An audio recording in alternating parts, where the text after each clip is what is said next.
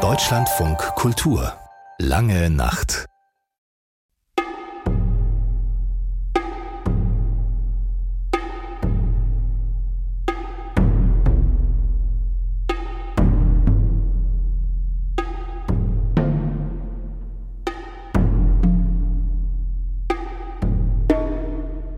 Es gibt wohl kaum ein Buch, das so sensibel und prompt auf politische Situationen reagiert wie George Orwells Roman 1984. Diese Schreckensvision eines Lebens in einem totalitären Staat, der mit Gewalt, Geschichtsverfälschung und Überwachung regiert. Als das Jahr erreicht wurde, das dem Roman den Titel gab, sollte in Deutschland eine Volkszählung stattfinden.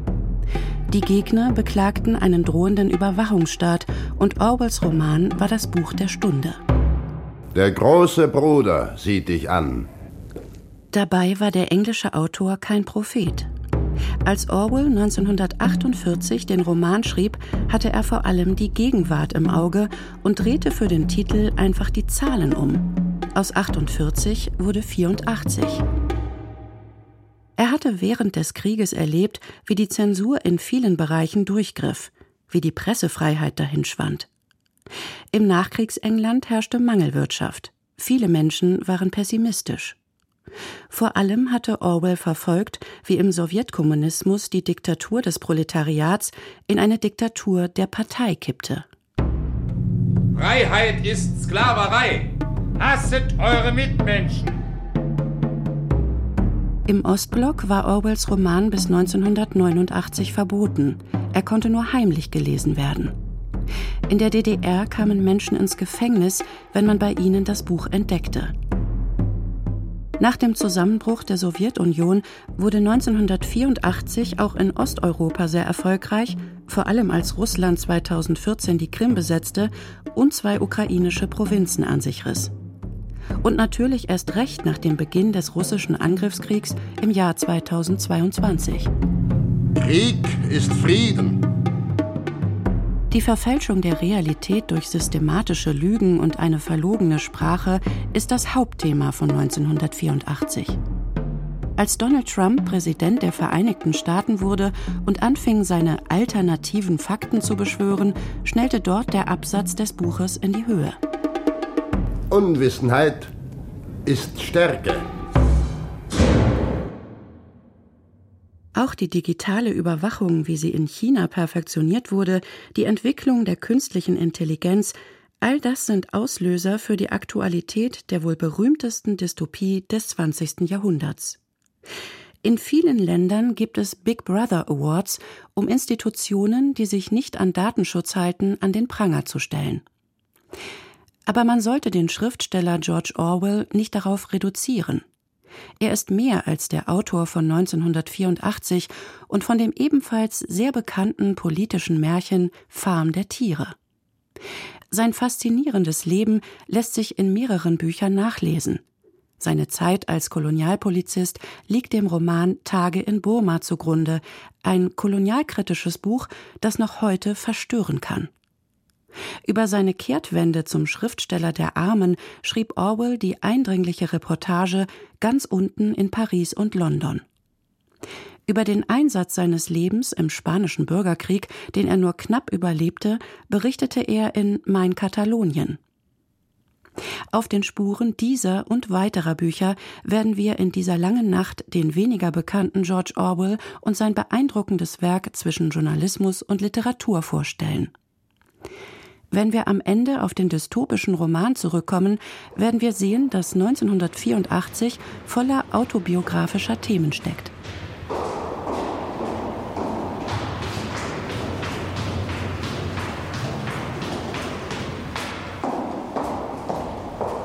Parteigenosse Smith? Ich habe Sie doch nicht erschreckt? Nein, Frau Parsons. Haben Sie einen Augenblick Zeit, Parteigenosse? Ich würde Sie gerne um etwas bitten. Was ist denn, Frau Parsons? Nur eine Kleinigkeit. Von wegen der guten Nachbarschaft. Ich habe Sie doch wirklich nicht erschreckt. Wie kommen Sie denn darauf? Ich weiß nicht. Mir war so, als ob Sie zusammengezuckt sind. Orwell hatte schon sehr früh Unterdrückung und Überwachung am eigenen Leib kennengelernt. Genauer, nicht George Orwell, sondern Eric Arthur Blair, wie er eigentlich hieß. Fünf Jahre lang erduldete er diktatorische Zustände mit Drill, Bespitzelung und brutalen Strafen in der englischen Privatschule St. Cyprians, wo sich die Leiterin wie eine Big Sister benahm. Viele Jahre später beschreibt er in dem Buch Such Such Were the Joys auf Deutsch Die Freuden der Kindheit, wie er diese Internatserziehung erlebt hatte. Mochte auch dein Zuhause alles andere als vollkommen sein, so war es doch ein Ort, wo er Liebe als Furcht herrschte, wo man vor den Leuten, die einen umgaben, nicht ständig auf der Hut sein musste. Mit acht Jahren wurde man plötzlich aus diesem warmen Nest herausgerissen und in eine Welt der Gewalt, des Betrugs und der Heimlichkeiten geworfen, wie ein Goldfisch, den man in ein Bassin voller Hechte wirft. Als Schwächerer war man jeder erdenklichen Schikane schutzlos ausgeliefert. Für George Orwell war diese Privatschule, die er von 1911 bis 1916 besuchte, eine erste Erfahrung von Gewaltherrschaft. Sie wurde von einem Ehepaar geleitet, der Direktor musste die Züchtigungen übernehmen, seine Frau arbeitete mit Zuckerbrot und Peitsche, verwöhnte ihre Lieblinge, schikanierte jene, die in Ungnade waren. Auch während des Unterrichts wurde Gewalt angewendet. Eric wurde so oft an den Haaren gezogen, dass er sie einölte, damit es nicht so weh tat. Außerdem klopfte der Direktor gerne die Schüler mit einem Metallstift auf den Kopf, um sie zum schnelleren Denken anzuregen. Begleitet waren diese Foltermethoden von Demütigungen. Eric Blair war ein Stipendiat an der Schule, das heißt, seine Eltern mussten kein Schulgeld bezahlen. Das bekam er ständig zu spüren, es machte ihn zum Außenseiter. So gab es für ihn zum Beispiel keinen Kuchen zum Geburtstag. War er faul oder ungezogen, machte man ihm klar, dass er seinen Wohltätern gegenüber undankbar war. Schließlich taten sie alles, um ihn für eine der Eliteschulen vorzubereiten. Es waren vor allem die psychischen Folgen dieser Erziehung, die den Orwell der späten Jahre interessierten.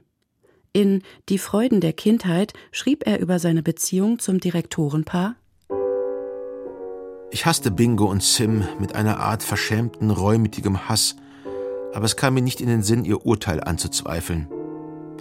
Wenn sie mir sagten, dass ich entweder ein Stipendium für eine Public School gewinnen oder mit 14 Büroboote werden musste, glaubte ich, dass dies die beiden einzigen Möglichkeiten für mich seien. Und vor allem, ich glaubte Bingo und Sim, wenn sie mir erzählten, sie seien meine Wohltäter. Heute weiß ich natürlich, dass ich in Sims Augen ein gutes Spekulationsobjekt war. Er investierte Geld in mich und erwartete, es in Form von Ansehen zurückzubekommen. Falls ich völlig versagt hätte, wie es bei vielversprechenden Jungen manchmal vorkommt, wäre er mich wahrscheinlich schnell losgeworden. Stattdessen brachte ich ihm zwei Stipendien ein, und zweifellos hat er das in seinen Werbedrucksachen benutzt. Aber für ein Kind ist es schwer zu erkennen, dass eine Schule zur Hauptsache ein kaufmännisches Unternehmen ist. Ein Kind glaubt, dass die Schule dazu da ist, es zu erziehen und dass der Lehrer es entweder deshalb zwiebelt, weil er ihm nützen möchte, oder weil er gern Schwächere quält. Sim und Bingo waren entschlossen, mir zu helfen. Und ihre Freundschaft schloss Prügelstrafe, Vorwürfe und Demütigungen mit ein, die alle gut für mich waren und mich vor einem Büroschemel bewahrten. Dies war ihre Darstellung und ich glaubte an sie. Es war daher klar, dass ich ihnen unendlichen Dank schuldete. Ich war aber nicht dankbar, was ich sehr wohl wusste. Im Gegenteil, ich hasste beide. Ich konnte meine eigenen Empfindungen nicht zügeln, konnte sie nicht vor mir verbergen. Es ist doch böse, wenn man seine Wohltäter hasst, nicht wahr? So hatte man es mir beigebracht also glaubte ich es. Seit meinem achten Lebensjahr lebte ich im ständigen Bewusstsein meiner Sündhaftigkeit. Wenn es mir gelang, abgestumpft und trotzig zu erscheinen, dann war dies nur ein fadenscheiniger Schutz über einem Berg aus Scham und Angst. Die Internatsschüler hatten kein Privatleben. Im großen Schlafsaal gab es neben der sozialen Kontrolle auch die unangekündigten Rundgänge der Direktorin. Der Schüler Eric fühlte sich sogar außerhalb der Schule überwacht. Da er zu wenig zu essen bekam, kaufte er sich manchmal von seinem spärlichen Taschengeld Süßigkeiten. Als ich eines Tages auf einen Botengang geschickt wurde, ging ich in einen Bonbonladen, der mindestens eine Meile von der Schule entfernt war, und kaufte mir Schokolade. So wie ich aus dem Laden trat, bemerkte ich auf dem Gehsteig gegenüber einen kleinen Mann mit scharf geschnittenem Gesicht, der ganz gezielt auf meine Schulmütze zu starren schien. Wie ein Blitz durchfuhr mich ein furchtbarer Schreck. Es konnte keinen Zweifel geben, wer der Mann war. Er war ein Spion, den Sim dort aufgestellt hatte. Ich drehte mich gleichgültig um und dann, wie aus eigenem Antrieb, fingen meine Beine unbeholfen an wegzulaufen. Als ich jedoch um die nächste Ecke war, zwang ich mich dazu, normal zu gehen, denn Wegrennen war ein Zeichen von Schuld. Nicht nur den Hass und die Angst, auch die Trostlosigkeit der Einrichtungen, die harten Matratzen, das schlechte Essen und die Kälte, die in 1984 den Alltag bestimmen, kannte George Orwell aus seiner Schulzeit in St. Cyprians. Er zweifelte nicht daran, dass seine schwache Lunge im Internat genauso nachhaltig beschädigt wurde wie seine Psyche.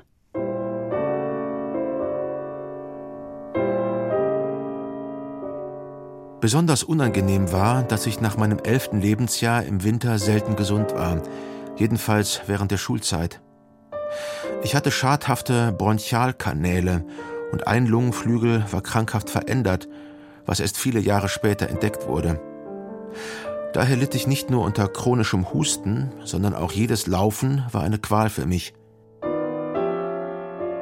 In jenen Tagen diagnostizierte man Keuchen oder Kurzatmigkeit entweder als Einbildung oder man betrachtete sie als geradezu unsittliche Funktionsstörung, die vom Überfressen herrührte. Du pfeifst wie eine Ziehharmonika, sagte Sim missbilligend, wenn er hinter meinem Stuhl stand. Du stopfst dich fortwährend mit Essen voll, daran liegt's. Mein Husten wurde als Magenhusten bezeichnet, was ihn abstoßend und gleichzeitig verwerflich klingen ließ. Die Heilung von dem Übel bestand in tüchtigem Rennen, das, wenn man es lange genug durchhielt, schließlich die Brust reinigte.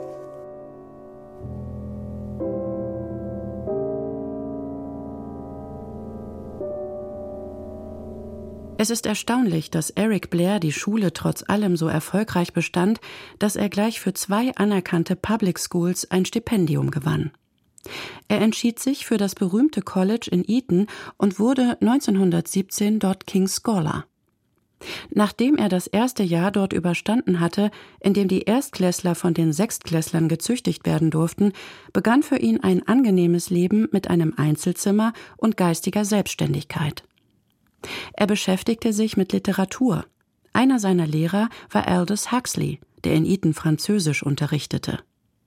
Aber er war auch sportlich aktiv bei den sogenannten Wall Games, erlebte erste Schwärmereien und begann zu rauchen, was er trotz seiner Lungenkrankheit sein Leben lang tun wird. Allerdings strengte er sich nicht mehr besonders an, seine Leistungen sanken und schließlich waren seine Noten zu schlecht für ein Stipendium nach Oxford oder Cambridge, was die übliche Wahl eines Eton-Absolventen gewesen wäre. Seine Eltern hatten andererseits nicht genug Geld, um ihm dort ein Studium zu finanzieren. Und so fällte Eric Blair eine überraschende Entscheidung. Er beschloss, dem Empire zu dienen. In Indien, das seit 1858 Teil des britischen Kolonialreichs war. Damit setzte er eine familiäre Tradition fort. Sein Vater, Richard Blair, war an verschiedenen Orten in Indien als Kolonialbeamter tätig, und zwar im Bereich des Opiumhandels. Seine Mutter war in Burma aufgewachsen. Auch er selbst war in Britisch-Indien zur Welt gekommen am 25. Juni 1903. Als er ein Jahr alt war, zog die Mutter mit ihm und der ältesten Schwester Marjorie, die schon ins Schulalter kam, zurück nach England. Der Vater blieb für die restlichen sieben Dienstjahre allein in Indien. Nach seinem einzigen Heimatbesuch kam 1908 noch ein Mädchen auf die Welt, Erics jüngere Schwester Avril. In Henley-on-Thames lebte die Familie mit dem abwesenden Vater glücklich und zufrieden und auch George Orwell empfand im Rückblick die sieben Jahre seiner Kindheit in England als die schönste Zeit seines Lebens. Als er im September 1911 ins Internat St. Cyprians kam, war es damit vorbei. Zugleich kam sein Vater zurück, den er also nur in den Sommerferien kennenlernen konnte. Sie wurden nie vertraut miteinander. Es war klar, dass man seinen Vater lieben sollte. Aber ich wusste nur zu gut, dass ich meinen Vater, den ich vor meinem achten Lebensjahr kaum gesehen hatte, einfach nicht leiden konnte. Er war für mich nichts anderes als ein älterer Mann, der mir mit barscher Stimme ständig alles Mögliche verbot.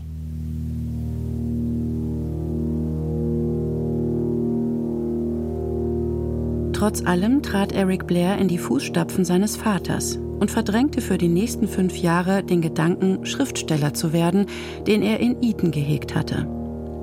Am 27. Oktober 1922 schiffte er sich nach Burma ein. Er war 19 Jahre alt.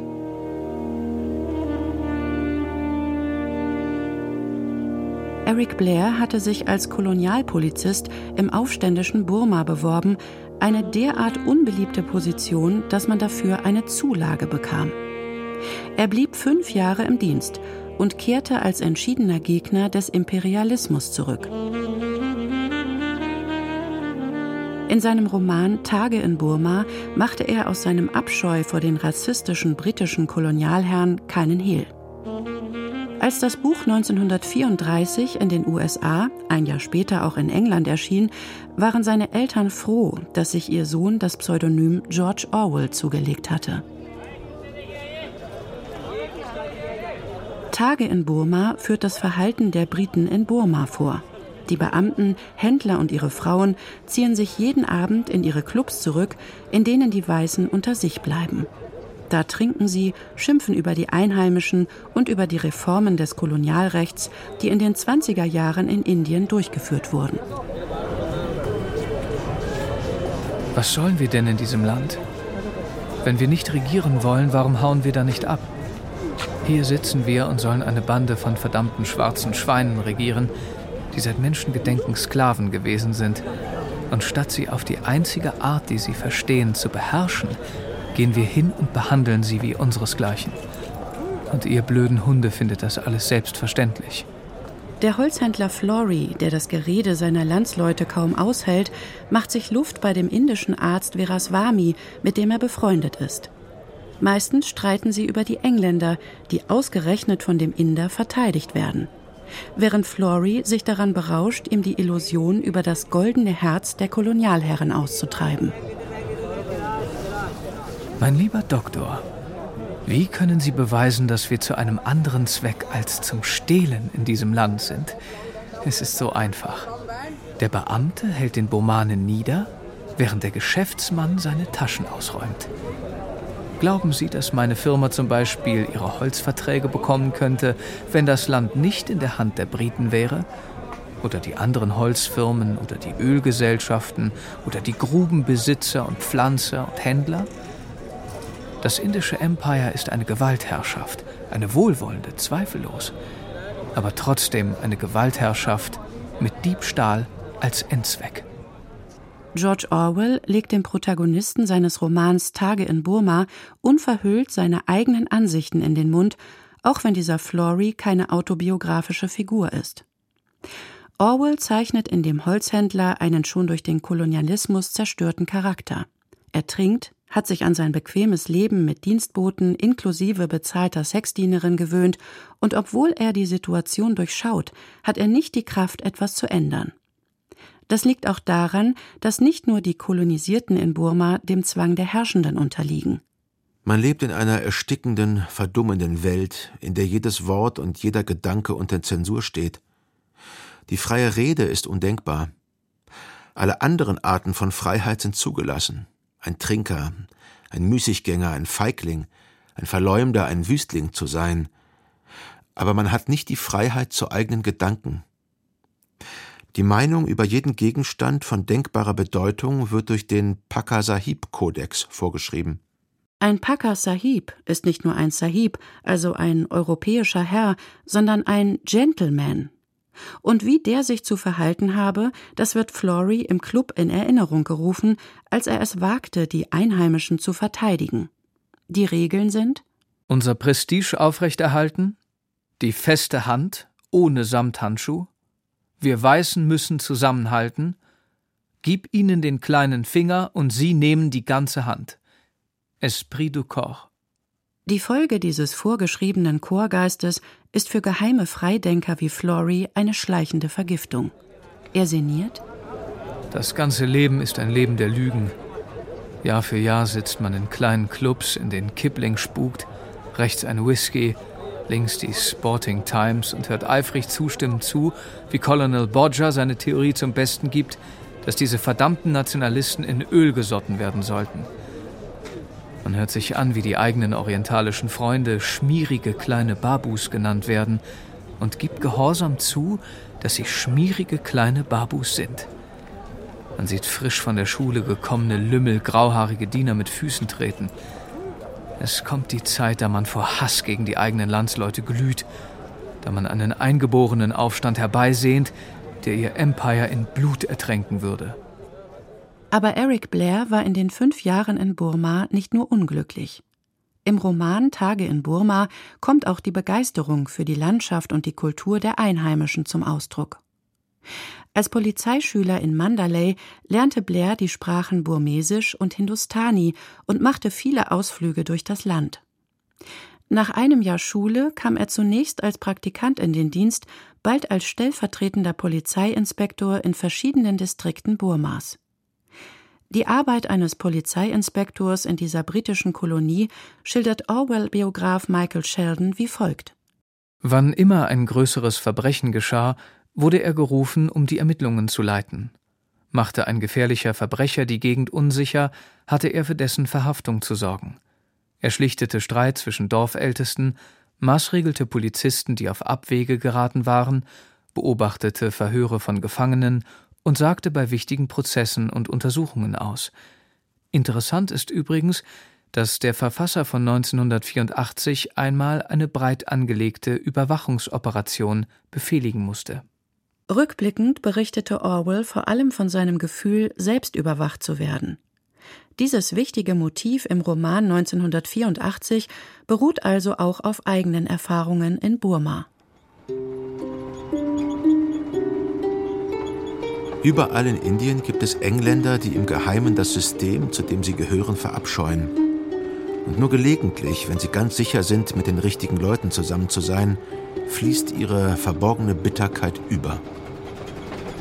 Ich erinnere mich an eine Nacht, die ich mit einem Unbekannten, dessen Namen ich nie erfuhr, im Zug verbrachte. Es war zu heiß zum Schlafen und wir verbrachten die Nacht mit Gesprächen. Eine halbe Stunde vorsichtiger Ausfragerei überzeugte uns beide, dass der andere dicht war. Und dann verdammten wir stundenlang, während der Zug langsam durch die pechschwarze Nacht holperte, in unseren Kojen sitzend, Bierflaschen in der Hand, das britische Imperium. Wir verdammten es von innen her, verständnisvoll und gründlich. Es tat uns beiden gut. Aber wir hatten verbotene Dinge gesagt, und im fahlen Morgenlicht, als der Zug in Mandalay einfuhr, gingen wir so schuldbewusst auseinander wie ein ehebrecherisches Paar. Ein britischer Kolonialbeamter wurde also von seinen Landsleuten auf seine richtige Gesinnung kontrolliert, aber auch von den Untergebenen, die genau darauf achteten, dass er seine Tätigkeit korrekt erfüllte. Er durfte die Regeln nicht verletzen und musste den Erwartungen genügen. Welche bizarren und grausamen Folgen das haben kann, beschreibt George Orwell in der Erzählung Einen Elefanten erschießen. In der Ich-Form und im Stil einer Reportage berichtet er darin von seiner Tätigkeit in Moulmein, wo ihn fast die gesamte Bevölkerung hasste. Etwas, wofür ich nur dies eine Mal im Leben genügend Bedeutung besessen habe. Ich bekleidete damals die Stellung eines Polizeioffiziers, und in seiner ziellosen, engstirnigen Art war dieser Hass gegen die Europäer auf die Dauer schwer erträglich. Bei jeder Gelegenheit wurde ich angepöbelt, wenn keine Gefahr damit verbunden war. Am Ende gingen mir die grinsenden gelben Fratzen der Halbwüchsigen und die Schimpfworte, die sie mir auf sichere Entfernung nachriefen, furchtbar auf die Nerven. Im Gegensatz zum Roman Tage in Burma berichtet Orwell in diesem Text offenherzig von seiner Abneigung gegen die Einheimischen, sogar Verachtung scheint hier zuweilen auf. Und doch auch Mitgefühl, wenn er von seiner Arbeit berichtet. Meinen Dienst hasste ich mehr, als ich zu sagen vermag. In einer solchen Stellung lernt man die hässliche Kehrseite des Empire aus nächster Nähe kennen. Das Elend der Gefangenen, die in stinkenden Käfigen zusammengepfercht hocken, die grauen ausgemergelten Gesichter der zu langen Freiheitsstrafen Verurteilten, die blutunterlaufenen Hintern derer, die mit Bambusstöcken gezüchtigt worden waren, das alles belastete mich mit einem unerträglichen Gefühl von Mitschuld. Eines Tages wurde Officer Blair gerufen, weil ein eigentlich zahmer Elefant aggressiv geworden war, Marktstände verwüstet und einen Menschen getötet hatte. Er war brünstig, aber als der Polizeioffizier zum Ort des Geschehens kam, hatte er sich schon beruhigt. Sobald ich den Elefanten erblickt hatte, wusste ich mit absoluter Gewissheit, dass ich ihn nicht zu töten brauchte. Es ist eine ernste Sache, einen Arbeitselefanten zu töten, vergleichbar etwa mit der Zerstörung einer großen, wertvollen Maschine. Wenn es sich irgendwie vermeiden ließ, verzichtete man besser darauf. Aus der Nähe sah der friedlich grasende Elefant nicht gefährlicher aus als eine Kuh. Ich beschloss, ihn noch eine Weile zu beobachten, um sicher zu sein, dass er kein weiteres Unheil anrichtete und dann nach Hause zurückzukehren. Aber in diesem Augenblick fiel mein Blick auf die Menge, die mir gefolgt war. Sie war unheimlich angewachsen, bis auf ungefähr 2000 Menschen und nahm noch immer mit jeder Minute zu. Soweit man sehen konnte, war die Straße nach beiden Seiten versperrt. Ich blickte auf dieses Meer von gelben Gesichtern in grellbunten Kleidern, alle freudig erregt, glücklich über die willkommene kleine Belustigung. Keiner zweifelte daran, dass ich den Elefanten erschießen würde. Sie sahen mir zu wie einem Zauberkünstler, der im Begriffe ist, einen schwierigen Trick vorzuführen. Sie mochten mich nicht, aber in diesem Augenblick, mit dem magischen Gewehr in der Hand, lohnte es sich mir zuzusehen. Mit einem Schlage wurde mir klar, dass ich trotz aller Bedenken den Elefanten würde erschießen müssen. Die Menge erwartete es von mir. Mir blieb gar keine andere Wahl. Ich fühlte den Willen der zweitausend, der mich dazu antrieb, förmlich unwiderstehlich. Genau in dieser Minute, als ich mit der Büchse in der Hand dastand, wurde mir zum ersten Mal die ganze Brüchigkeit und Hohlheit der Herrschaft des weißen Mannes im Osten bewusst. Hier stand ich, der weiße Mann mit seinem Gewehr, einer Masse unbewaffneter Eingeborener gegenüber, scheinbar der Held des Stückes, in Wirklichkeit eine Marionette, deren Bewegungen vom Willen der Gelbgesichter hinter mir bestimmt wurden. In dieser Minute wurde mir klar, dass der weiße Mann, wenn er zum Tyrannen wird, seine eigene Freiheit zerstört. Shooting an Elephant erschien im Herbst 1936 in der englischen Zeitschrift New Writing, ein Jahr nach dem Roman Tage in Burma. Noch bestand das britische Imperium in Indien, es brauchte also Mut, in England einen solch kolonialkritischen Text erscheinen zu lassen. Der Verleger von Orwell lehnte es zunächst ab, den Roman zu veröffentlichen, weil er juristische Klagen befürchtete. Tage in Burma erschien daher 1934 zuerst in den USA, ein Jahr später in England. Wie aber war der Polizeioffizier Eric Blair zum Schriftsteller George Orwell geworden?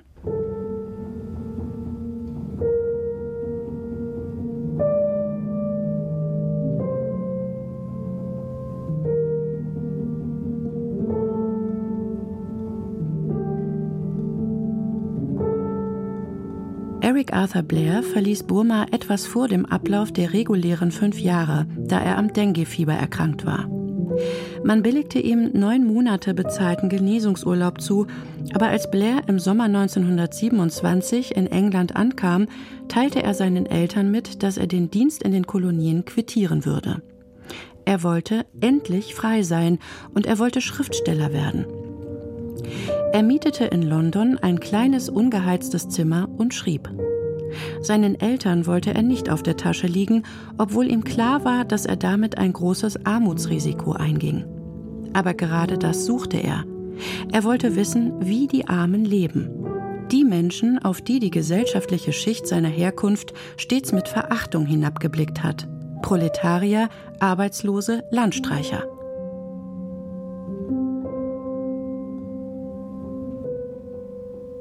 Der angehende Schriftsteller unternahm Erkundungsausflüge ins East End Londons und verkleidete sich in einen Mann der Unterschicht. In seinem Roman Down and Out in Paris and London beschreibt er diesen Vorgang im Rahmen einer Fiktion. Der Ich-Erzähler in ganz unten in Paris und London findet keine Arbeit, verarmt und ist deshalb gezwungen, seinen Anzug zu verkaufen. In einem Altwarenladen erhält er dafür alte Kleider und einen Schilling. Die Kleidung bestand aus einer einstmals dunkelbraunen Jacke, einer schwarzen Arbeitshose aus grober Baumwolle, einem Schal und einer Stoffmütze. Mein eigenes Hemd, meine Socken, meine Stiefel hatte ich anbehalten und in meiner Tasche hatte ich noch einen Kamm und ein Rasiermesser. Man fühlt sich schon sehr seltsam in solchen Klamotten. Ich hatte zwar schon vorher ziemlich schlechte Sachen getragen, aber dergleichen noch nie. Sie waren nicht nur schmutzig und unförmig, sie waren, wie soll man das ausdrücken, sie waren einfach unansehnlich und hatten eine Patina aus uraltem Schmutz, was etwas ganz anderes ist als bloße Schäbigkeit. Solche Kleidung tragen Schnürsenkelverkäufer und Stadtstreicher. Eine Stunde später in Lambeth sah ich einen niedergeschlagen wirkenden Mann, ganz offensichtlich ein Stadtstreicher, auf mich zukommen, und als ich noch einmal zu ihm hinschaute, erkannte ich mich selbst als Spiegelung in einem Schaufenster. Ich zog bis spät in die Nacht durch die Straßen, immer in Bewegung, so wie ich gekleidet war, hatte ich schon etwas Angst, die Polizei könnte mich als Vagabund festnehmen, und ich traute mich nicht, jemanden anzusprechen, da ich mir dachte, man würde bemerken, dass mein Akzent eigentlich nicht zu meiner Kleidung passte. Später stellte ich fest, dass dies nie jemandem auffiel. Meine neuen Kleider hatten mich von einer Minute auf die andere in eine neue Welt versetzt. Alle schienen sich schlagartig anders zu verhalten. Ich half einem Straßenhändler, seinen umgekippten Karren hochzuheben. Danke, Kumpel, sagte er mit einem Grinsen. In meinem ganzen Leben hatte mich noch nie jemand Kumpel genannt. Es waren die Kleider, die das bewirkten. Zum ersten Mal bemerkte ich auch, wie das Verhalten von Frauen mit der Kleidung eines Mannes zusammenhängt. Wenn ein schlecht gekleideter Mann an ihnen vorbeigeht, schrecken sie mit einem ganz unverhohlenen Ausdruck von Ekel vor ihm zurück, als wäre er eine tote Katze. Kleider haben Macht. In der Kleidung eines Stadtstreichers fällt es einem sehr schwer, jedenfalls am ersten Tag, nicht das Gefühl zu haben, tatsächlich minderwertig zu sein. Es ist so, dass der frühe Orwell der eigentliche Orwell für mich ist und das ist auch die Sicht, die in England auf ihn verbreitet ist. Dominik Angeloch, Dozent für allgemeine und vergleichende Literaturwissenschaft an der Goethe-Universität Frankfurt, hat über George Orwell das Buch Die Wahrheit schreiben verfasst. Er untersucht darin die Entwicklung und Methode seines Schreibens anhand der frühen Werke und befindet, dass Orwells Art der Reflexion von sozialer und historischer Realität einzigartig in der Literatur ist. Über Orwells Erstling Down and Out in Paris and London sagt er, wenn man mal rumfragt, ist es häufig ein Lieblingsbuch bei den Lesern, eben weil es die Möglichkeit eröffnet, sich sozusagen mit Orwell an den Untergrund der Gesellschaft zu begeben, also zu den Bettlern, Armen und Abgehängten. Orwell hat eben da die Methode entwickelt, sich quasi selber ähm, dorthin zu begeben, wo diejenigen sind, über die er schreiben möchte. Weil das die Grundauffassung ist, dass das, was nicht erfahren ist, auch nicht beschrieben oder geschrieben werden kann. Für Dominik Angeloch ist die größte Qualität von George Orwell, neben seiner klaren und nur scheinbar so einfachen Sprache, seine Entschlossenheit, sich den Situationen, die er beschreiben wollte, persönlich, auch körperlich auszusetzen. Down and Out in Paris and London hatte durchaus Vorbilder. Eines davon war Jack London, der in seinem Reportagebuch The People of the Abyss Menschen der Tiefe ebenfalls im Armenviertel von London unterwegs war. Aber Angeloch sieht zwischen den beiden Autoren deutliche Unterschiede. Jack London ist wesentlich als Abenteuererzähler bekannt geworden und auch in dem Text, der für Orwell so wichtig war, geht London ins East End, um, ich glaube, man nennt es teilnehmende Beobachtung zu machen, aber es ist eben eine Beobachtung und weniger teilnehmend.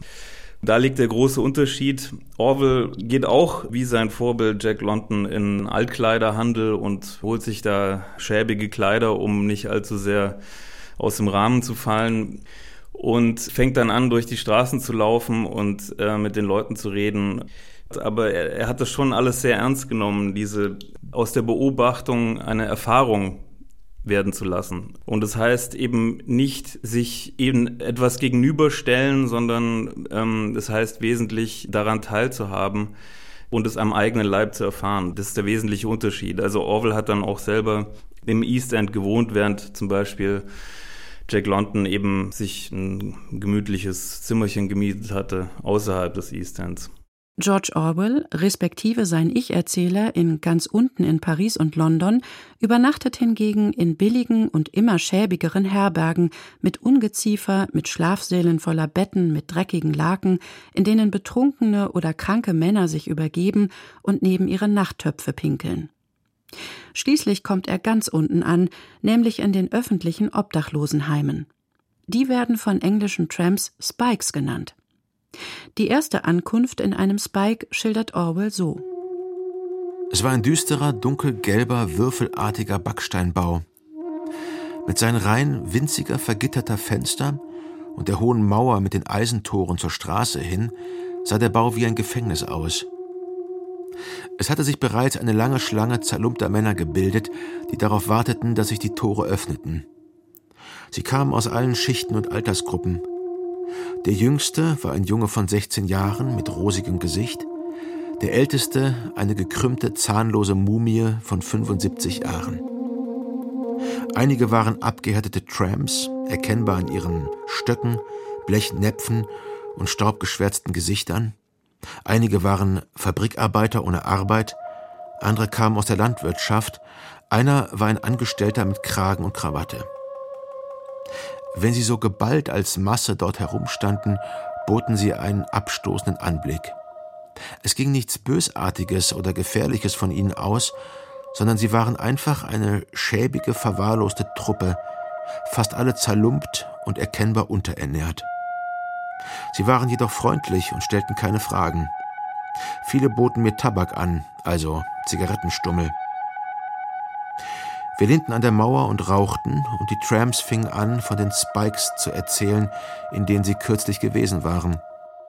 Daraus ging hervor, dass alle Spikes sehr verschieden sind, jeder seine eigenen Vorzüge und Schwächen hat. Und es ist wichtig, diese zu kennen, wenn man auf der Straße zu Hause ist. Ein alter Hase wird einem die Besonderheiten eines jeden Spikes in England so erklären. In A darf man rauchen, aber es gibt Wanzen in den Räumen. In B sind die Betten bequem, aber der Aufseher ist ein Tyrann. In C lassen sie einen schon früh morgens raus, aber dafür ist der Tee ungenießbar. In D stehlen die Angestellten dein Geld, wenn du welches hast, und so weiter und so fort. Es gibt richtig gehende Trampelpfade zwischen den Spikes, die nur ein Tagesmarsch voneinander entfernt sind. Im Sommer gehen Tramps weite Strecken und kommen weit herum, aber im Winter kreisen sie so gut es geht um die großen Städte, wo es wärmer ist und wo es mehr karitative Einrichtungen gibt. Aber sie müssen in Bewegung bleiben, denn man darf einen Spike, in London zwei Spikes, nicht öfter als einmal im Monat aufsuchen, ansonsten wird man für eine Woche eingesperrt. Dass George Orwell als Schriftsteller sich zur Unterschicht gesellte, hatte nicht nur mit seiner Neugierde oder mit sozialem Engagement zu tun. Er entschied sich bewusst gegen den Dünkel der Klasse, aus der er entstammte. Das hatte auch damit zu tun, dass er sich während seiner Zeit als Kolonialpolizist in Burma eine Art Schuldhypothek aufgeladen hatte. Ich fühlte, dass ich nicht nur dem Imperialismus entrinnen musste, sondern jeder Form von Herrschaft des Menschen über den Menschen.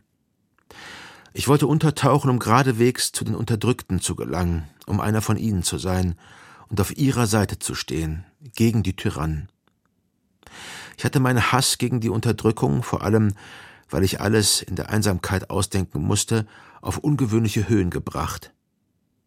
Damals erschien mir das Scheitern als einzige Tugend. Jeder Verdacht der Selbstbeförderung, selbst der Verdacht, Erfolg zu haben im Rahmen von ein paar hundert Pfund Verdienst im Jahr, erschien mir als geistig hässlich, als eine Art der Tyrannei. Das Scheitern als einzige Tugend. Lieber hungern, als zu den Unterdrückern zu gehören. In Paris musste Eric Blair das dann ganz real selbst erleben. Er zog im Frühjahr 1928 nach Paris, wie viele Künstler, die das Bohème-Leben suchten und wussten, dass das in Paris für wenig Geld zu haben war. Er schrieb zwei Romane, die er später vernichtete, bot verschiedenen Zeitungen journalistische Texte an, konnte aber nur selten einen verkaufen. Sein Plan war, so viel wie möglich zu schreiben und sich als Englischlehrer durchzuschlagen. Und er hatte noch von seiner burmesischen Zeit her gewisse Ersparnisse. Die wurde nach und nach aufgebraucht. Und dann kam es aber auch zu einem Zwischenfall, dass ihm nämlich sein Geld aus seinem Zimmer geraubt wurde. Und ab diesem Punkt ist er nicht mehr sozusagen der Bohemien, der sich in Paris versucht, ein Schriftstellerleben aufzubauen, sondern er ist wirklich unten angekommen und ähm, macht diese Arbeiten als Tellerwäscher oder sehr schwere, sehr schlecht bezahlte Arbeiten macht er nicht mehr, weil er, weil er gern wissen will, wie das funktioniert, sondern er muss es machen, um überhaupt über die Runden zu kommen. Er hat gehungert, nicht weil ihm das so gut gefallen hat oder weil er wissen wollte, wie es war, sondern er hatte einfach kein Geld. Als erstes stellte George Orwell in ganz unten in Paris und London fest, dass Armut für einen Menschen aus der Mittelschicht, und wenn es nur die untere Mittelschicht ist, verbunden ist mit Scham. Die erste Begegnung mit Armut ist überaus merkwürdig. Man hat so viel über Armut nachgedacht. Sie ist das, was man ein ganzes Leben lang gefürchtet hat, von der man wusste, dass sie eine früher oder später erreichen würde. Und dann ist alles so völlig und auf eine sehr nüchterne unspektakuläre Art anders. Man dachte, es wäre ganz einfach, aber es ist äußerst kompliziert. Man dachte, es wäre schrecklich, aber es ist einfach nur schäbig und langweilig.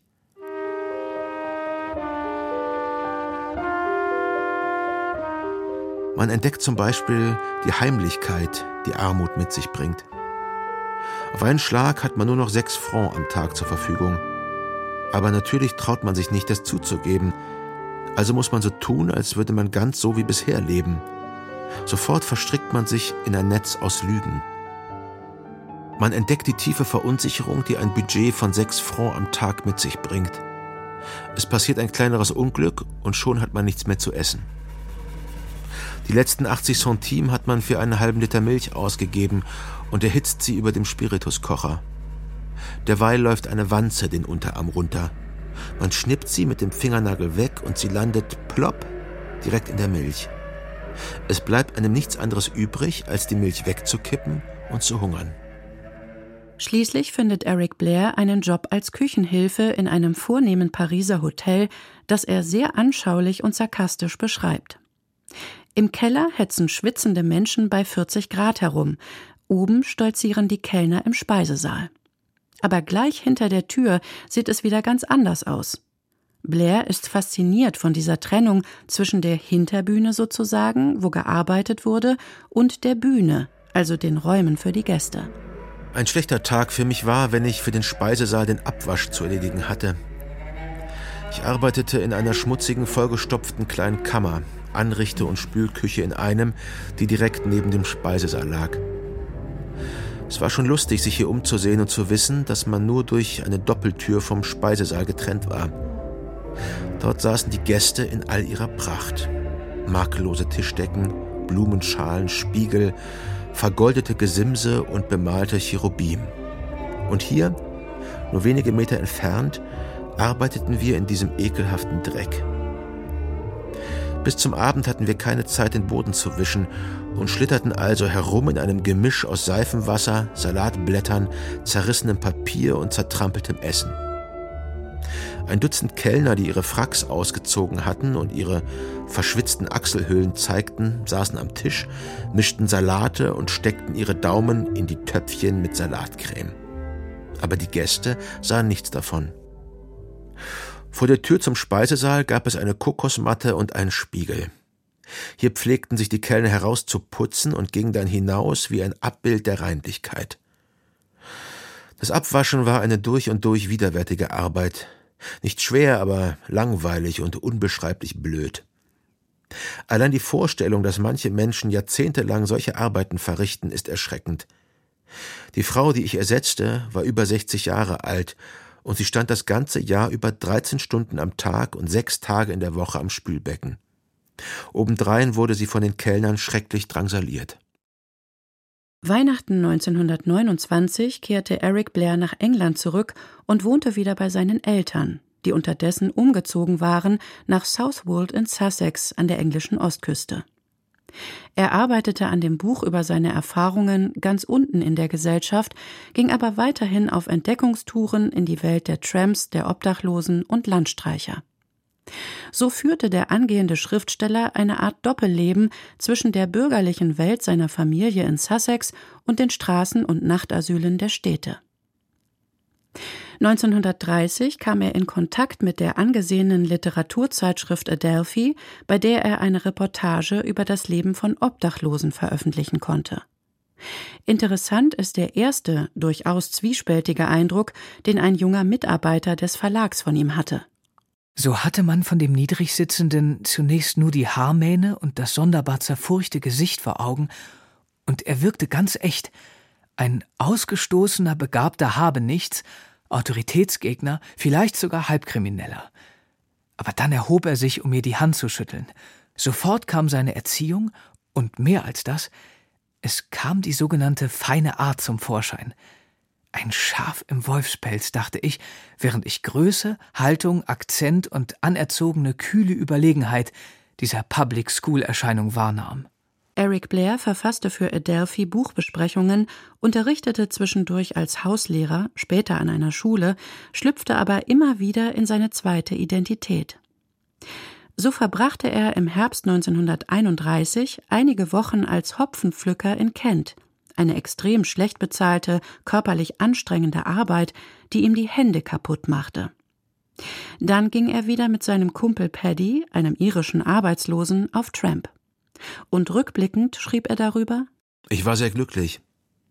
Da war ich nun unter den Untersten der Unteren, am Fundament der westlichen Welt. Die Klassenschranke war oder schien durchbrochen. Und da unten in der armseligen und in Wirklichkeit furchtbar langweiligen Unterwelt des Landstreichers hatte ich ein Gefühl der Befreiung, des Abenteuers, das im Rückblick absurd aussieht, das damals aber durchaus lebendig war. Im Januar 1933 erschien das Buch Down and Out in Paris and London bei Victor Gelance, einem jüngeren linken Verleger in London. Mehrfach musste Eric Blair das Manuskript überarbeiten, bis er schließlich so unsicher wurde, dass er vorschlug, es unter einem Pseudonym zu veröffentlichen. Der kleine Fluss Orwell, der in der Nähe von Southwold in die Nordsee mündet und den Eric Blair gut von seinen Wanderungen kannte, wurde Namensgeber für George Orwell, der damit ins Licht der Öffentlichkeit trat. Ein ausgezeichnetes Buch und ein wertvolles gesellschaftliches Dokument. Das beste Buch seiner Art, das ich seit langer Zeit gelesen habe, schrieb der bekannte Autor und Buchkritiker John Boynton Priestley im Evening Standard.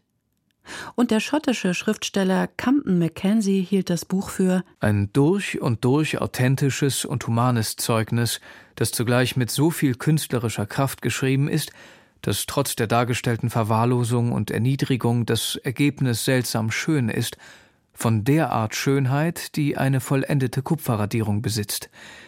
Die Schilderung eines Nachtasyls in diesem Land ist so erschreckend wie eine Szene unbegreiflichen Leids bei Dante. Mit solchen Kritiken verlief der Start für den Schriftsteller George Orwell also ausgesprochen positiv, zur großen Überraschung von Eric Arthur Blair.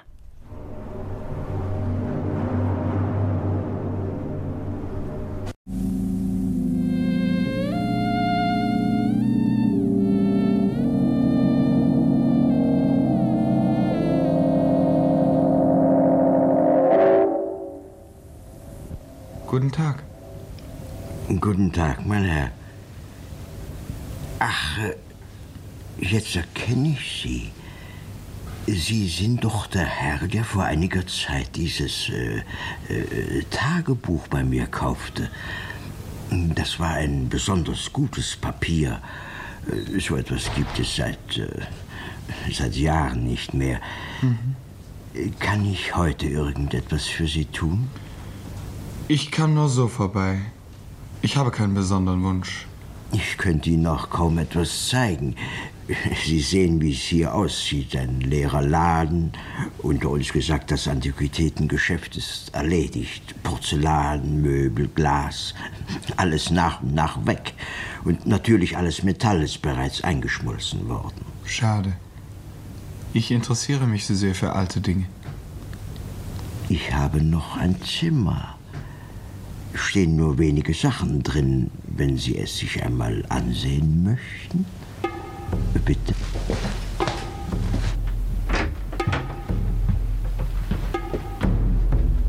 Das gefällt mir. Nicht einmal ein Fernsehgerät ist in diesem Zimmer. Nein, ich hatte hier niemals so ein Ding. Ist hier ohnehin nicht nötig. Ein sehr schönes Zimmer. Hier könnte man vielleicht ganz ungestört mit einem Menschen glücklich sein.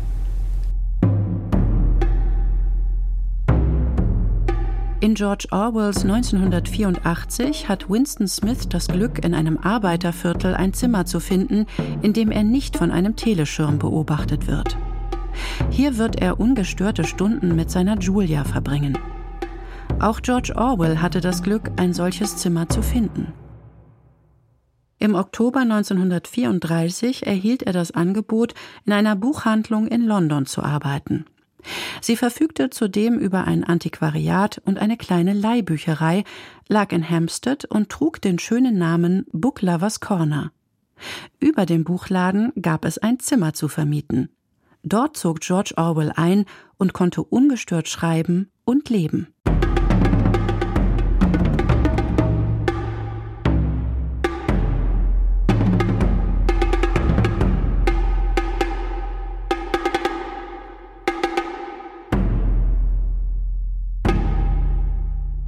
Im Frühling 1935 erschienen seine Romane Tage in Burma und Die Pfarrerstochter, George Orwells einziges Buch mit einer weiblichen Hauptfigur.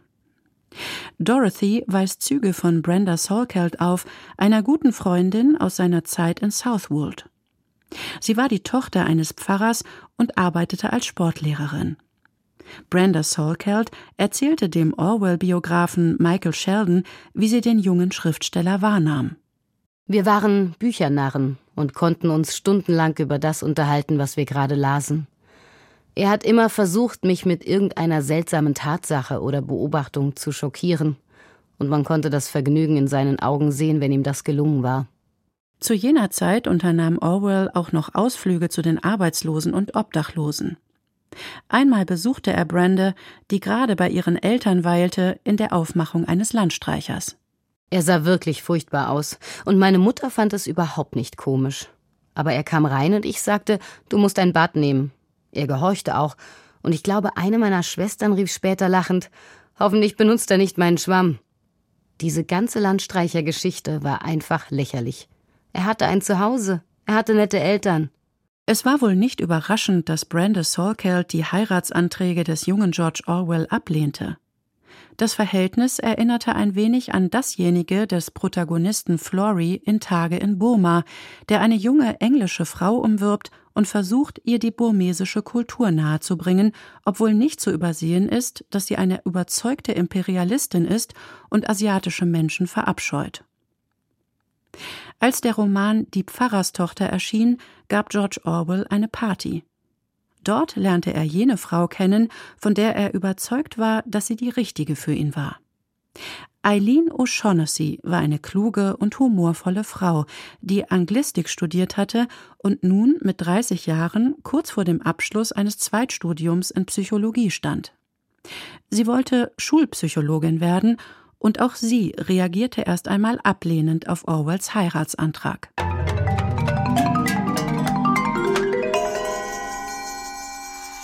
Die Pfarrerstochter ist von den drei weniger bekannten Romanen George Orwells der originellste. Hier experimentiert er mit verschiedenen Stilen.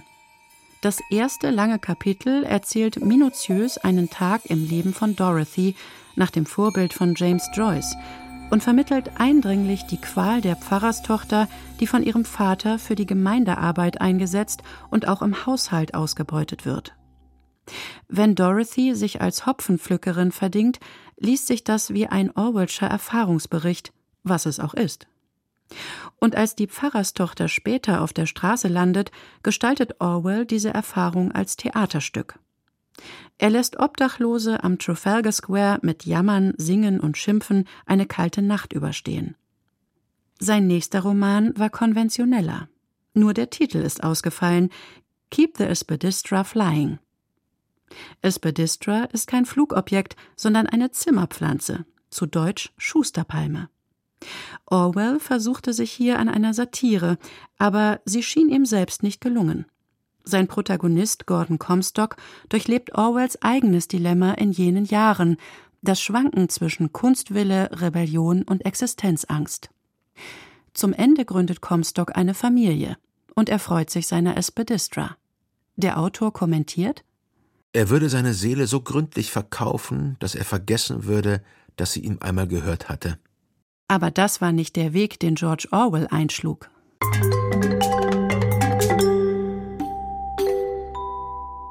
Im Januar 1936 erhält Orwell von seinem Verleger den Auftrag, eine Reportage über die Lage der Arbeiter in Nordengland zu schreiben.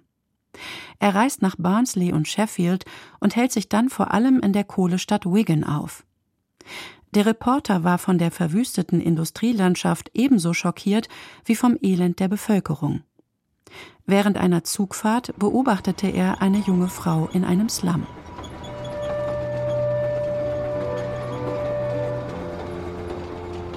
Der Zug trug mich fort durch die abscheuliche Gegend von Schlackenbergen, Kaminen, Schrotthaufen, stinkenden Kanälen, Pfaden im Aschenschlamm, kreuz und quer von Holzschuhabdrücken gezeichnet.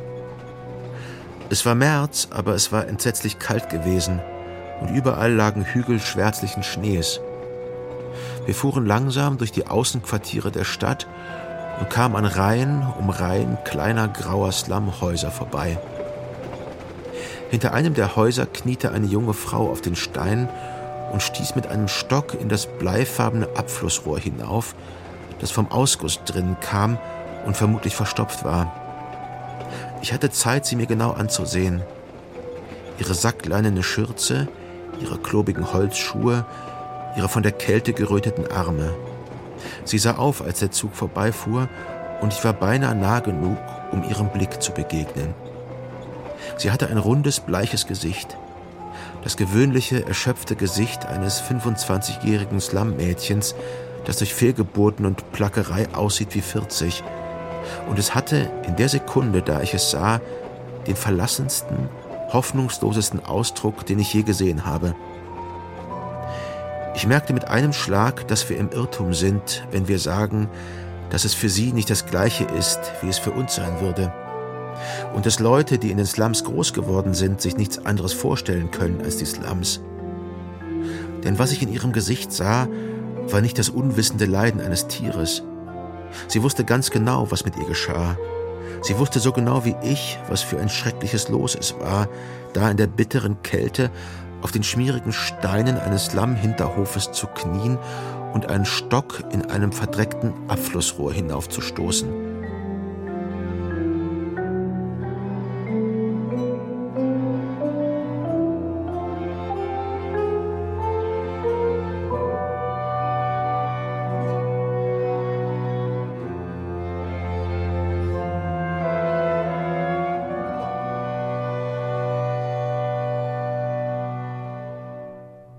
Mit Ausnahme dieses kurzen Blicks beim Vorüberfahren suchte George Orwell auch in Nordengland die Nähe zu den Menschen, über die er berichtete, und begab sich tief hinein in die Situationen, die er schildern wollte.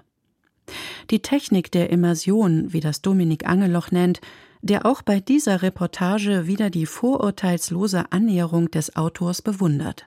The Road to Wigan Pier war eine Auftragsarbeit seines Verlegers er sollte berichten aus diesen nordenglischen Gebieten, wo eben die ähm, Bergarbeiter ihre harte Arbeit verrichtet haben, aber gleichzeitig auch schon die Industriegesellschaft so im Umbruch war, dass es eben sehr viel Arbeitslosigkeit dort gab.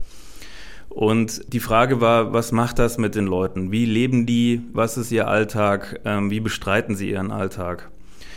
Orwell ist da recht offenen Geistes sozusagen hingefahren, hatte nicht groß was gelesen. Es gab dazu auch einfach nicht viel. Wahrscheinlich, weil dieser Alltag eben nicht interessiert hat und man immer schon dachte zu wissen, wie es sich mit diesen Bergarbeitern verhält. Für Orwell hat sich dann sehr schnell das völlig anders dargestellt. Was er entdeckt hat, war, dass diese Leute eine Arbeit machen, zu der normale Menschen einfach überhaupt nicht in der Lage sind. George Orwell hatte auch die Gelegenheit, mit den Bergleuten in einen Schacht einzufahren. Was er sah, hat ihn gleichermaßen erschreckt und beeindruckt. Der zunächst alles andere beherrschende Eindruck ist das fürchterliche, ohrenbetäubende Gerassel des Förderbandes, das die Kohle abtransportiert. Man kann nicht weit sehen, weil der Kohlenstaubnebel das Licht der Grubenlampen zurückwirft aber man sieht auf beiden Seiten eine Reihe halbnackter, kniender Männer, vier oder fünf Yards voneinander entfernt, die ihre Schaufel unter die herabgefallene Kohle stoßen und sie mit einem Schwung über die linke Schulter werfen. Sie füllen sie aufs Förderband, ein Gummiband von ein paar Fuß Breite. Man kann den Füllern unmöglich bei der Arbeit zusehen, ohne einen Stich des Neids auf ihre Zähigkeit zu spüren. Sie verrichten eine schreckliche, ja nach gewöhnlichen Maßstäben fast übermenschliche Arbeit. Denn sie bewegen nicht nur ungeheure Mengen von Kohle, sondern sie tun das auch noch in einer Stellung, die die Arbeit verdoppelt und verdreifacht. Sie müssen die ganze Zeit knien, sie können sich kaum aufrichten, ohne an die Decke zu stoßen, und man kann die ungeheure Anstrengung ermessen, wenn man es selbst einmal versucht. Natürlich hat George Orwell es versucht, aber ohne Erfolg, denn er war schon völlig erledigt durch den Weg zu der Förderstelle. Zu seiner Überraschung müssen die Bergleute nämlich viele hundert Meter durch einen niedrigen Stollen gehen oder kriechen, bis sie überhaupt erst den Ort erreichen, an dem die neue Kohle abgebaut wird. Er selbst, mit seinen 1,90 Meter Körpergröße, konnte sich kaum noch bewegen, nachdem er das einmal durchgemacht hatte. Aber, und das betont er nachdrücklich, diese Anstrengung gehört noch nicht zur Arbeitszeit eines Bergarbeiters. Erst wenn er am Kohleflöz angekommen ist, beginnen seine siebeneinhalb Stunden Arbeit und sie enden lange bevor er wieder das Tageslicht erblickt.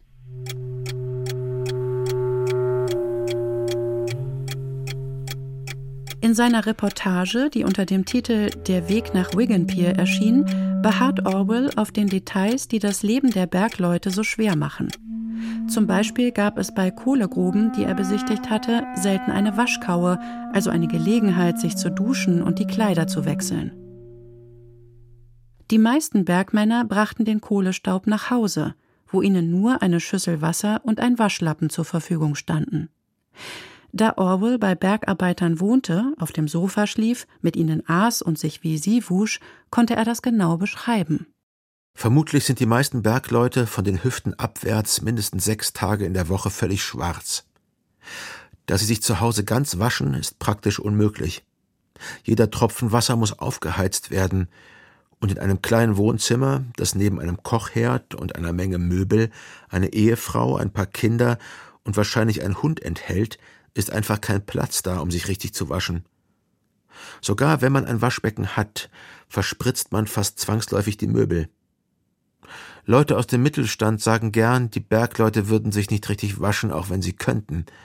Aber das ist Unsinn, wie schon die Tatsache zeigt, dass die vorhandenen Waschkauen von allen Bergleuten benutzt werden.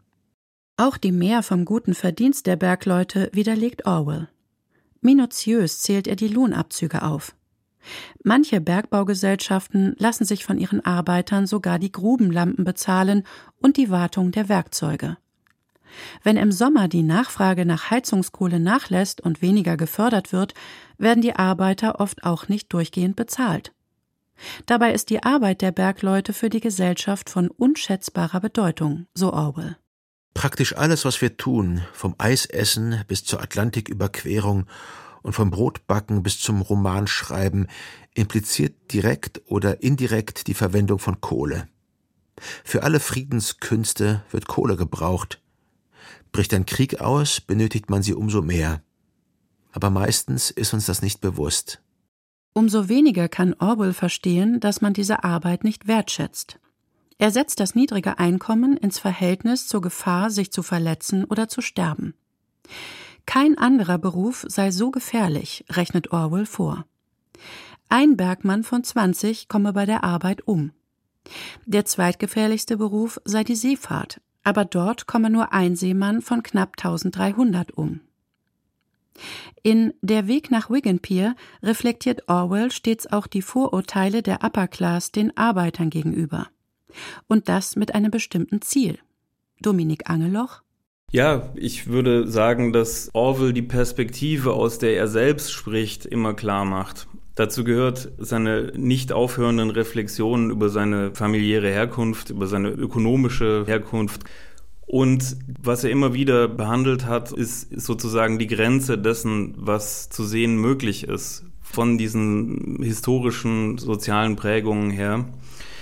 Und wie diese Grenzen überwunden werden können, das ist natürlich auch eine Frage, die er behandelt. Aber es zeigt sich dann, dass sie teilweise eben nicht überwunden werden können, weil das etwas wäre, was mit grundlegenden sozialen Veränderungen, also einer sozialistischen Revolution, die ihm auch vorgeschwebt ist, eigentlich erst zu haben wäre.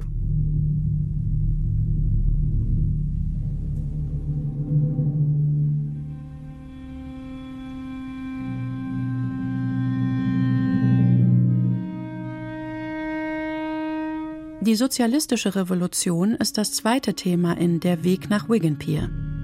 Denn das Buch ist zweigeteilt. Auf die Reportage aus Nordengland folgt die Reflexion des Weges, den George Orwell von seiner Zeit als Kolonialpolizist in Burma bis hin zum klassenbewussten linken Intellektuellen zurückgelegt hat. Wobei sein Zugang zum Sozialismus noch zögerlich ist. Zwar ist er für Gerechtigkeit und Freiheit für alle und gegen Ausbeutung, aber er will auch nicht in einer kollektivistischen Gesellschaft leben. Und er sieht, dass es vielen Menschen so geht. Mich beschäftigt der Umstand, dass der Sozialismus genau dort an Boden verliert, wo er an Boden gewinnen müsste. Der durchschnittlich denkende Mensch ist heutzutage nicht nur nicht Sozialist, sondern steht ihm aktiv feindlich gegenüber. Das liegt nach Ansicht Orwells an der falschen Propaganda der linken Parteien, an ihren Aktivisten, die entweder von oben herab die richtige Lehre verkündeten oder exzentrische Naturheiler, Nudisten, Quäker oder Fruchtsaftapostel seien. Mit demselben pauschalen Furor zieht Orwell über seine Schriftstellerkollegen her, die entweder verkappte Faschisten oder Salonkommunisten seien. Es verblüfft, wie polemisch George Orwell in diesem Text daherkommt. Vor allem aber kritisiert er den Fortschrittsglauben und warnt davor, den Sozialismus zu eng mit der Industrialisierung zu verknüpfen. Die sozialisierte Welt wird immer als eine vollständig technisierte, unendlich organisierte Welt geschildert, die von der Maschine abhängt, wie die antike Zivilisation vom Sklaven abhing. Der Fortschritt sei nicht aufzuhalten, analysiert Orwell, aber es sei verheerend, dass die Sozialisten die Sowjetunion mit ihrer rasanten Industrialisierung bejubelten. Das treibe die Menschen, die religiös, patriotisch oder einfach den Traditionen verhaftet seien, in die Arme des Faschismus. Daher müsse man den Zweifel am Prinzip des industriellen Fortschritts zulassen.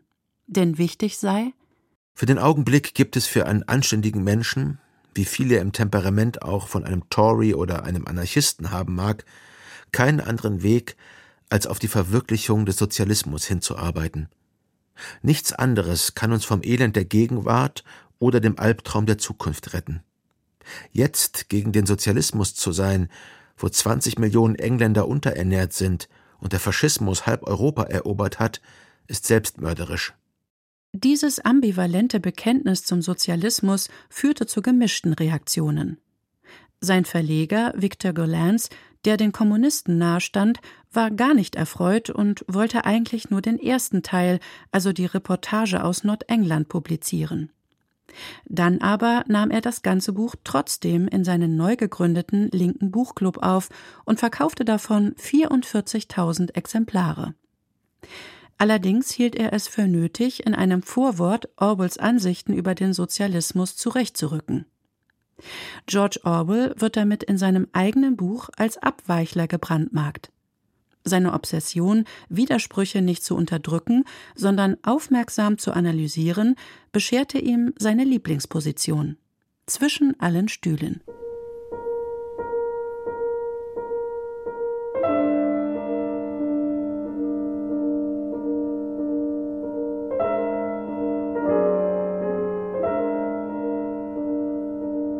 Als Orwell das Buch Der Weg nach Wigan schrieb, nämlich im Sommer und Herbst 1936, lebte er in einem kleinen Häuschen auf dem Land. Ob ihn während des Aufenthalts in den städtischen Slums in Nordengland die Sehnsucht nach seiner Jugend im idyllischen Süden überwältigt hat, oder ob er ernst machen wollte mit dem traditionellen Leben außerhalb der Industriegesellschaft, jedenfalls zog er am 1. April 1936 nach Wallington, einem kleinen Dorf etwa 60 Kilometer von London entfernt. Dort mietete er ein altes Häuschen ohne Strom und Innentoilette, dafür mit großem Garten und einem Ladenlokal, in dem sich früher der Dorfladen befand. Er blieb dort nicht lange allein. Nach einem Jahr Zögern hatte sich Eileen O'Shaughnessy entschieden, den zwei Jahre älteren Eric Blair zu heiraten. Am 9. Juni ließen sie sich in der Dorfkirche von Wallington trauen, im Beisein ihrer Familien. Orwells Mutter soll nachher zu Eileen gesagt haben, da hast du dich aber auf etwas eingelassen. Auch in Eileens Umfeld schüttelten manche den Kopf. Schließlich gab sie durch den Umzug aufs Land ihre beruflichen Pläne auf. Eine Freundin meinte, sie sei halt schon immer eine Träumerin gewesen. Vielleicht waren gerade die Träume eine Gemeinsamkeit, unter anderem der Traum von Freiheit und Gerechtigkeit, denn das Paar teilte die politischen Überzeugungen. Sie teilten auch das Leben auf dem Land. Eileen arbeitete im Dorfladen und im Garten mit. Sie setzten Apfel- und Pflaumenbäume, bauten Gemüse an und pflanzten Stachelbeerbüsche und Blumen. Besonders stolz waren sie auf die Rosenstöcke, die sich gut entwickelten. George Orwell hatte ein inniges Verhältnis zur Natur. Das taucht in all seinen Büchern auf, sogar im dystopischen Roman 1984, der in einem tristen, grauen London angesiedelt ist. Aber der Protagonist Winston Smith hat einen Traum.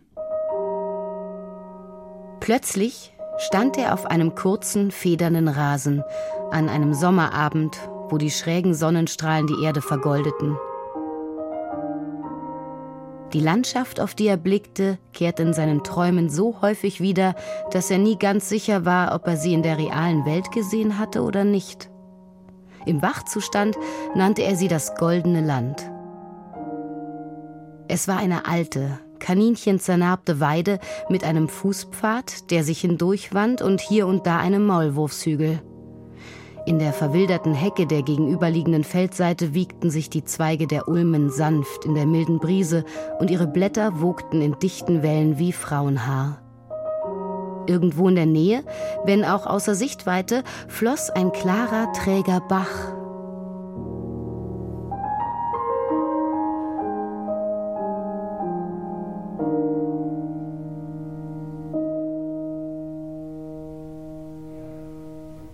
Während George Orwell in seiner Idylle sein Buch über die Slums in Nordengland schrieb, beunruhigten ihn die Nachrichten aus Spanien. Dort hatte im Juli 1936 das Militär gegen die linksliberale Demokratische Republik geputscht. Im Herbst setzte sich Franco als Generalissimo an die Spitze, Madrid wurde belagert, die Regierung zog sich nach Valencia zurück. Im November wurde das Franco-Regime von Italien und Deutschland anerkannt. Spanien wurde zum Schauplatz eines Krieges zwischen Faschisten und Sozialisten. Kaum hatte George Orwell die Arbeit an seinem Buch Der Weg nach Wigan Pier beendet, brach er nach Barcelona auf. Und zwar am 23. Dezember 1936. Die Tradition des Weihnachtsfests konnte ihn nicht aufhalten. Eric Blair, der ehemalige Kolonialpolizist, konnte mit Waffen umgehen und war daher den Kämpfern in Katalonien willkommen. Durch seine Kontakte zu der Independent Labour Party kam er in ein Bataillon der POM. Die Partido Obrero de Unificación Marxista, also die Vereinigte Marxistische Arbeiterpartei, war eine unabhängige sozialistische Gruppe. Im Bataillon der POM kämpften auch viele Anarchisten. Orwell erkannte bald, wie unbeholfen diese Miliz ihre Rekruten ausbildete, und so bot er sich in Barcelona an, den jungen Männern im Kasernenhof Disziplin beizubringen. Spöttisch beschreibt er in seinem Buch Mein Katalonien, das er über seine Zeit im spanischen Bürgerkrieg verfasste, die chaotischen Zustände in der Lenin-Kaserne und machte sich über die fehlende Kompetenz der Kriegsführung lustig. Eine gewisse englische Arroganz ist diesen Textpassagen nicht abzusprechen, aber als Orwell sah, wie mangelhaft die Miliz ausgerüstet war, machte er sich ernsthaft Sorgen. Und so erlebte er die Rekruten bei ihrem Marsch an die Front. Gut die Hälfte der sogenannten Männer waren Kinder. Und ich meine wörtlich Kinder. 16 Jahre alt, wenn es hochkam. Doch sie waren alle glücklich und aufgeregt von der Aussicht, endlich an die Front zu kommen. Als wir uns der Kampflinie näherten, begannen die Jungen unter der roten Fahne an der Spitze zu rufen Visca Pum, Faschistas, Maricones und so fort. Ein Geschrei, das kriegerisch und drohend sein sollte, da es aber aus diesen kindlichen Kehlen kam, so pathetisch klang wie die Schreie von Kätzchen. Es schien schrecklich, dass dieser Haufen zerlumpter Kinder, die abgenutzte Gewehre trugen, von denen sie nicht wussten, wie sie bedient wurden, die Verteidiger der Republik sein sollten. Die Front befand sich im Hügelland der Provinz Huesca, der Stadt, in der später die schlimmsten Kämpfe stattfanden. Aber die Stellungen auf 1000 Meter Höhe von der faschistischen Linie beinahe ein Kilometer entfernt blieben ruhig. Schlimm waren nicht die spärlichen Angriffe, sondern die Bedingungen der Soldaten. Orwell schreibt schonungslos über die schlechte Ausrüstung. Es gab keine guten Gewehre, nicht einmal Taschenlampen oder Kartenmaterial, vor allem aber gab es keine trockenen Unterstände, und viele der jungen Soldaten hatten keine warme Kleidung dabei. Es war Winter, es war neblig, nass und langweilig. Wochenlang geschah gar nichts in diesem Stellungskrieg, und das zehrte an der Moral. Völlig absurd empfand Orwell zunächst die Kriegstaktik der Propaganda. Per Megafon wurden Parolen hinüber zu den feindlichen Linien gerufen.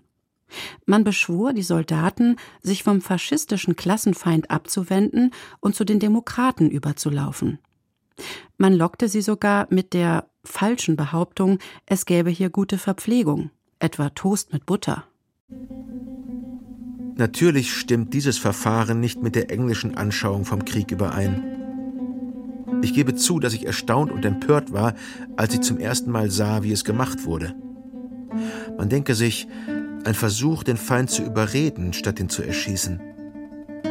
Heute jedoch bin ich der Meinung, dass es in jeder Hinsicht eine legitime Kriegslist war.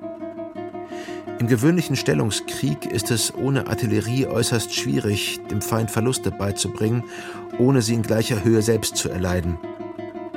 Umso besser ist es, wenn man eine bestimmte Anzahl von Gegnern ausschalten kann, indem man sie zur Fahnenflucht überredet. Deserteure sind sogar nützlicher als Leichen, denn sie können Informationen geben.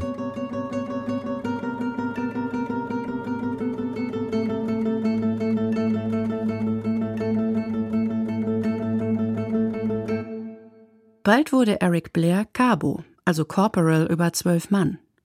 Darunter viele Jugendliche und das in einer Miliz ohne Hierarchie. Soziale Gleichheit war die Parole in dieser frühen Phase des Krieges, vor allem bei der POM. Worüber der ehemalige Kolonialsoldat zunächst den Kopf schüttelte, machte ihm jedoch mit der Zeit Eindruck. So schreibt er in Mein Katalonien jeder, vom General bis zum einfachen Soldaten, erhielt den gleichen Sold, aß die gleiche Verpflegung, trug die gleiche Kleidung und verkehrte mit den anderen auf der Grundlage völliger Gleichheit. Falls man den General, der die Division befehligte, auf den Rücken klopfen und ihn um eine Zigarette bitten wollte, konnte man das tun und niemand hätte es als merkwürdig empfunden. Es herrschte Einigkeit darüber, dass Befehle befolgt werden mussten, aber es war ebenso selbstverständlich, dass Befehle von Kamerad zu Kamerad und nicht von Vorgesetzten an Untergebene erteilt wurden. Es gab Offiziere und Unteroffiziere, aber keine militärischen Ränge im normalen Sinn, keine Titel, keine Dienstabzeichen, kein Hacken zusammenschlagen und kein Grüßen. Sie hatten versucht, in den Milizen eine Art einstweiliges Arbeitsmodell der klassenlosen Gesellschaft zu schaffen. Natürlich gab es dort keine vollständige Gleichheit, aber es war die größte Annäherung daran, die ich je gesehen oder in Kriegszeiten für möglich gehalten hatte. Natürlich glaubte Orwell zu Beginn nicht daran, dass eine solche Armee handlungsfähig ist, aber zu seiner eigenen Überraschung stellte er fest, dass sie mit der Zeit jedoch einigermaßen funktionierte. Mit der Zeit verbesserte sich die Disziplin selbst der schlimmsten Abteilungen in der Miliz sichtlich. Im Januar bekam ich beinahe graue Haare vor Anstrengung, um ein Dutzend roher Rekruten zu den geforderten Aufgaben anzuhalten. Im Mai befehligte ich für kurze Zeit als diensttuender Leutnant 30 Mann, Engländer und Spanier. Wir alle hatten monatelang unter Beschuss gelegen und ich hatte niemals die geringste Schwierigkeit, dass ein Befehl befolgt wurde oder sich die Soldaten freiwillig für eine gefährliche Aufgabe meldeten. Revolutionäre Disziplin ist vom politischen Bewusstsein abhängig und dem Verständnis dafür, warum Befehle befolgt werden müssen. Es dauert einige Zeit, bis sich die Einsicht verbreitet. Aber es dauert auch einige Zeit, einen Mann auf dem Kasernenhof zu einem Automaten zu drillen. Mitte Februar wurde die Einheit, in der alle englischen Linkssozialisten zusammengezogen waren, in die Nähe der Stadt Huasca verlegt. Hier war die Lage gefährlicher und Orwell konnte seinen Mut beweisen etwa beim Angriff auf eine faschistische Feldschanze, bei der die Männer nachts durch schlammiges Gelände robben mussten und dann ungeschützt dem feindlichen Feuer ausgesetzt waren. Orwell beschreibt diesen Angriff so anschaulich und spannend, dass man merkt, dass er auch wahre Thriller hätte schreiben können, wenn er denn gewollt hätte. Nach 115 Tagen an der Front konnte Orwell Urlaub nehmen und fuhr nach Barcelona. Hier traf er seine Frau Eileen, die im Februar ebenfalls nach Spanien gekommen war und dort als Sekretärin im Büro der Independent Labour Party arbeitete. Verblüfft stellte Orwell fest, dass die revolutionäre Stimmung, die ihn im Dezember so beeindruckt hatte, aus Barcelona verschwunden war. Ein einschneidender Wechsel war über die Stadt gekommen. Einmal hatten die Leute, also die Zivilbevölkerung, sehr viel von ihrem Interesse am Krieg verloren. Zum Zweiten behauptete sich wieder die normale Unterscheidung der Gesellschaft in Reich und Arm, Ober- und Unterklasse. Die feinen Restaurants und Hotels waren voll reicher Leute, die teure Mahlzeiten herunterschlangen, während die Lebensmittelpreise für die arbeitende Bevölkerung ohne eine entsprechende Erhöhung der Löhne fantastisch in die Höhe gesprungen waren. Außer der allgemeinen Teuerung herrschte dauernd Mangel an diesem und jenem, was natürlich die Armen härter traf als die Reichen.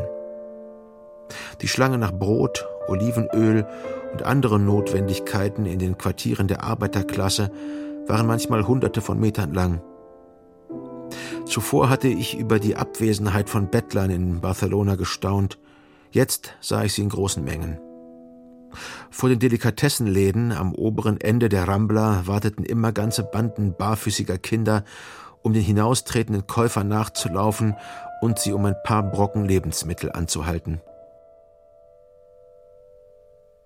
Nach wenigen Tagen wurde Orwell in Barcelona von den Kämpfen zwischen den kommunistisch geführten Truppen der Republikaner und den Anarchisten und Linkssozialisten überrascht.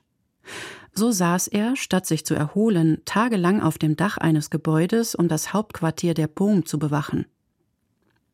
In seinem Buch Mein Katalonien analysiert Orwell den unheilvollen Zwist zwischen den Kommunisten und den Linkssozialisten sowie Anarchisten.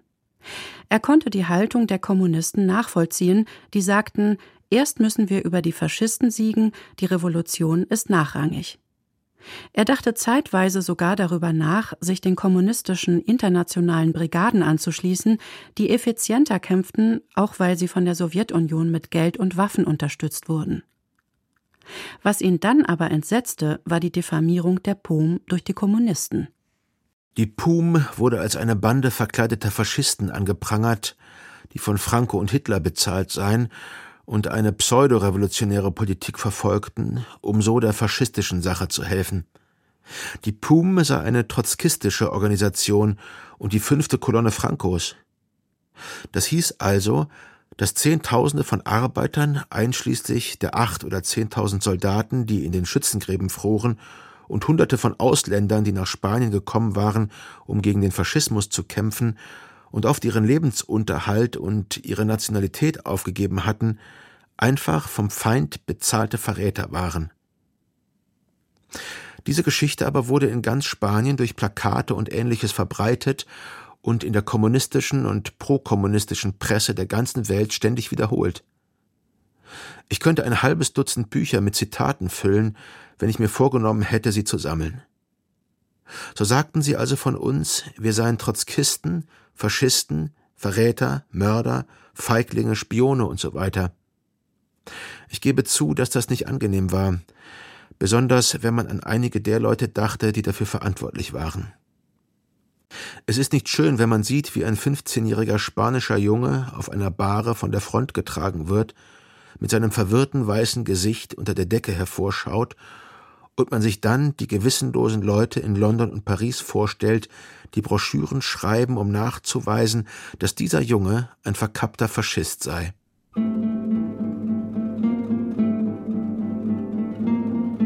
Am 10. Mai kehrte Eric Blair, inzwischen zum Leutnant befördert, wieder an die Front zurück. Wenige Tage später wurde er verwundet. Wie so oft streckte der hochgewachsene Mann unvorsichtigerweise den Kopf über die Brustwehr, aber diesmal traf ihn eine faschistische Kugel. Auch auf diese Erfahrung greift Orwell später in dem Roman 1984 zurück, und zwar für die Beschreibung der Elektroschocks, mit denen Winston Smith gefoltert wird. In Mein Katalonien liest es sich so. Das ganze Erlebnis, von einer Kugel getroffen zu werden, ist sehr interessant. Und ich glaube, dass es sich lohnt, die näheren Einzelheiten zu beschreiben. Grob gesprochen hatte ich das Gefühl, mich im Zentrum einer Explosion zu befinden. Es war wie ein lauter Knall und ein blendender Lichtblitz, der mich ganz umschloss. Zugleich fühlte ich einen gewaltigen Stoß, kein Schmerz, nur einen heftigen Schock, wie man ihn bei einem elektrischen Schlag bekommt. Dabei hatte ich das Gefühl äußerster Schwäche, als ob ich zerschlagen werde und zu einem Nichts einschrumpfte. Die Sandsäcke vor mir traten in eine unendliche Entfernung zurück. Ich wusste sofort, dass ich getroffen war. Alles ereignete sich in einem Zeitraum von weniger als einer Sekunde. Im nächsten Augenblick wurden meine Knie weich und ich fiel. Dabei schlug mein Kopf mit einem heftigen Schlag auf den Boden, was ich zu meiner Erleichterung aber nicht spürte. Die Kugel hatte seinen Hals durchschossen, und als Orwell das erfuhr, rechnete er mit seinem baldigen Tod. Glücklicherweise war jedoch seine Halsschlagader nicht getroffen worden. Auf einer Trage wurde er über einen holprigen Pfad zum Ambulanzwagen gebracht, mit höllischen Schmerzen im Arm, aber noch Kraft für positive Gedanken.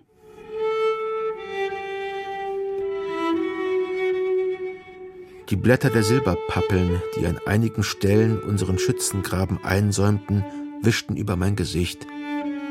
Ich dachte nun, wie gut es doch sei, noch in einer Welt zu leben, in der Silberpappeln wuchsen.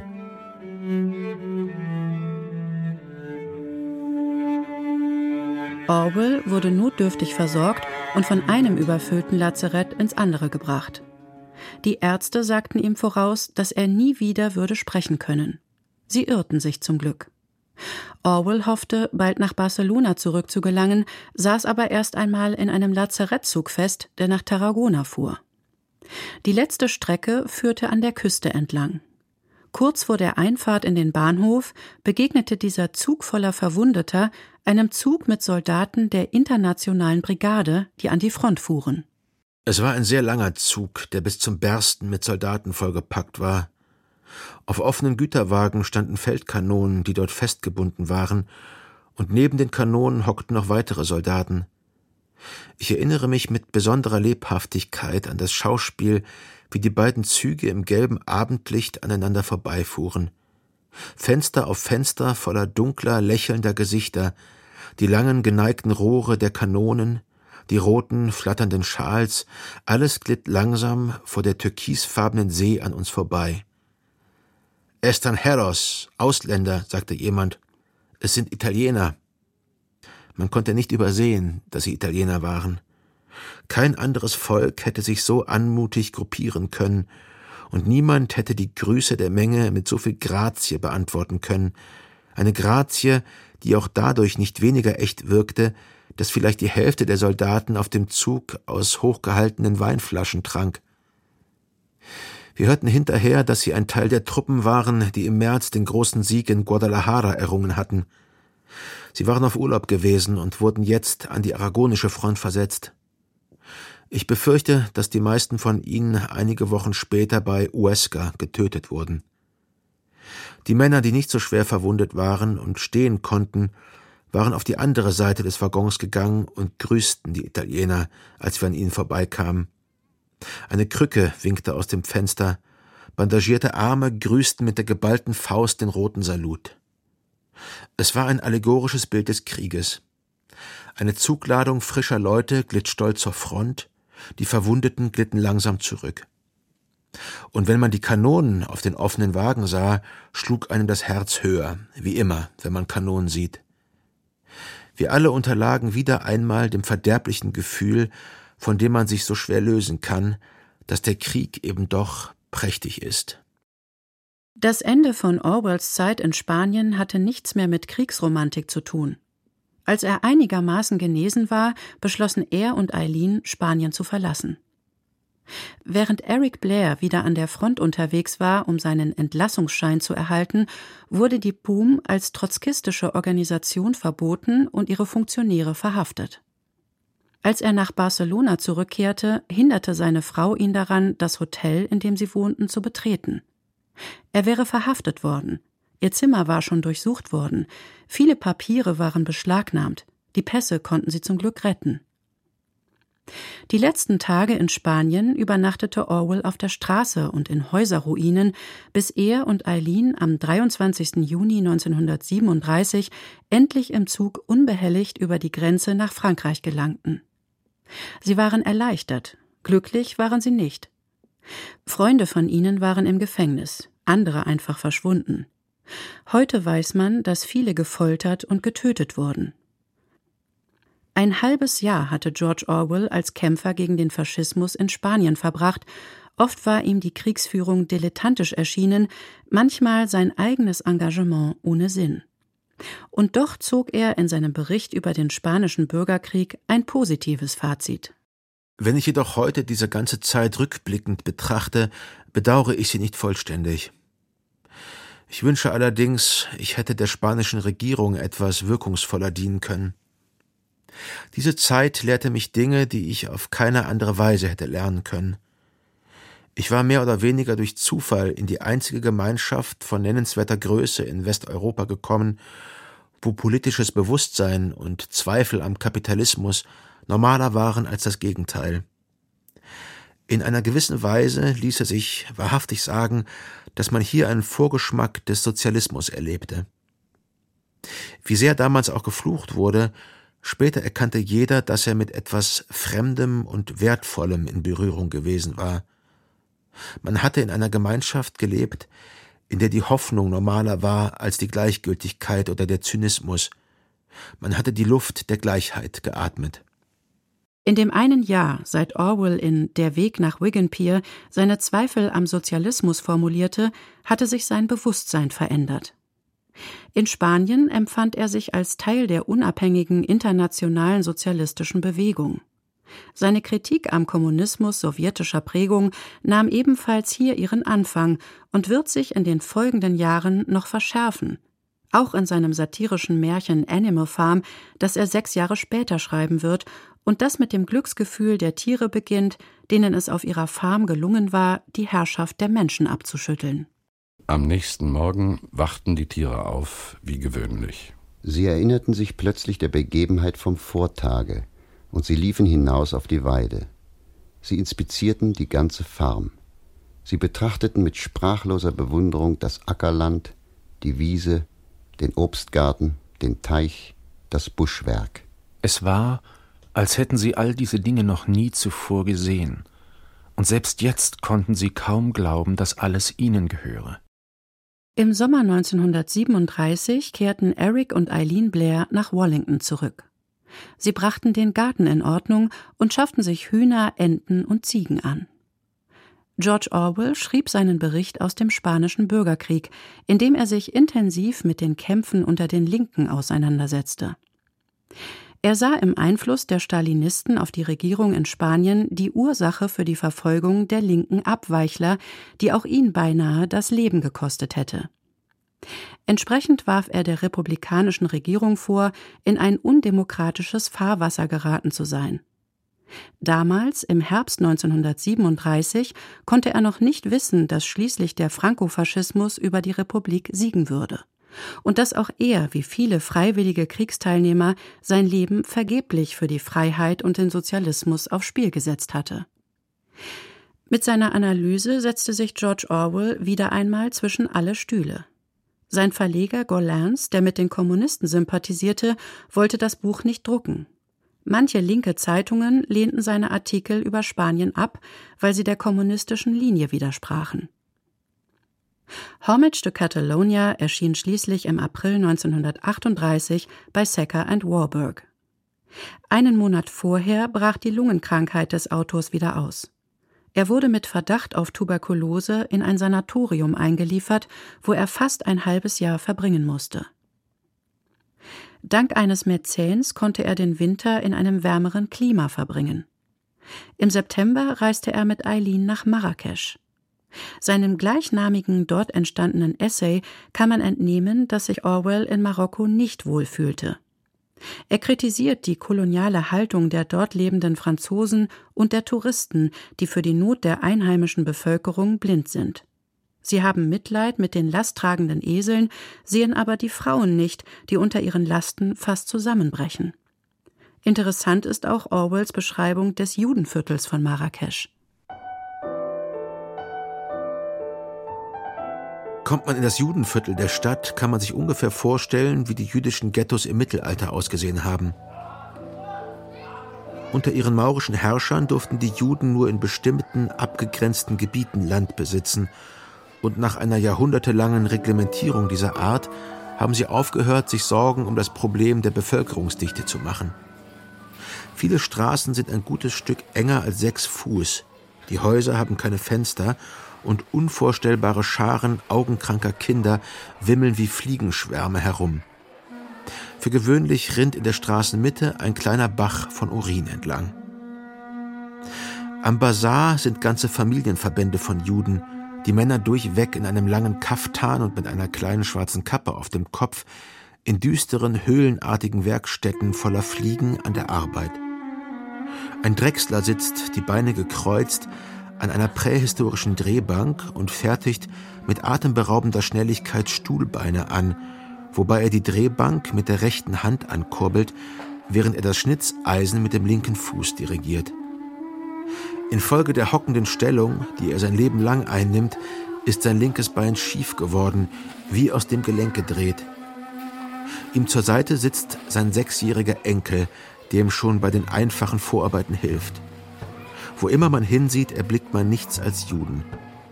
Es sind tatsächlich 13.000, die alle auf einem Fleck leben, der nicht größer ist als ein paar Morgen. Ein Glück, dass Hitler weit fort ist. Aber vielleicht ist er bereits im Anmarsch. Man hört die bekannten gehässigen Bemerkungen, nicht nur von Arabern, auch von mittellosen Europäern. So ist es, mon vieux. Sie haben mir meine Arbeit genommen und sie einem Juden gegeben. Die Juden. Sie sind die wahren Herren des Landes, müssen Sie wissen. Sie haben alles Geld in den Händen. Sie kontrollieren die Banken, die Finanzen, alles. Aber, wandte ich ein, es ist doch eine Tatsache, dass fast alle Juden arbeiten, und zwar für einen Penny die Stunde. Ach was, das ist doch die reine Schau. In Wirklichkeit sind alle Geldverleiher. Oh, sie sind schlau, die Juden. Auf genau dieselbe Weise wurden vor ein paar hundert Jahren arme alte Frauen wegen Hexerei verbrannt, wo ihr Zauber nicht einmal ausreichte, um ihnen eine anständige Mahlzeit zu verschaffen. Judentum und Antisemitismus waren Themen, mit denen Orwell sich selten beschäftigte. Auch in diesem Essay taucht das Thema nur nebenbei auf. Wahrscheinlich war George Orwell gar nicht bewusst, wie viel prophetischer Gehalt in seinem abschließenden Kommentar lag.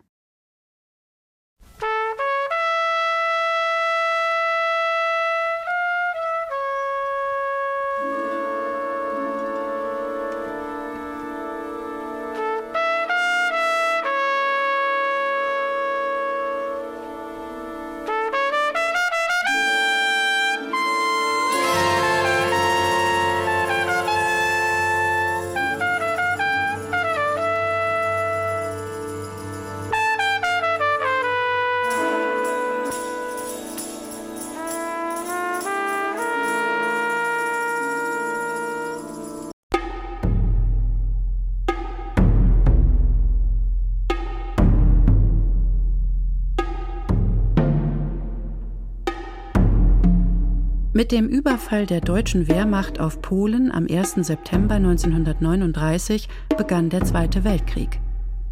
Orwell hatte ihn schon lange kommen sehen, hatte aber im Vorfeld eine Beteiligung Großbritanniens stets abgelehnt, weil er befürchtete, dass dadurch die Demokratie zerstört würde. Jetzt dachte er anders.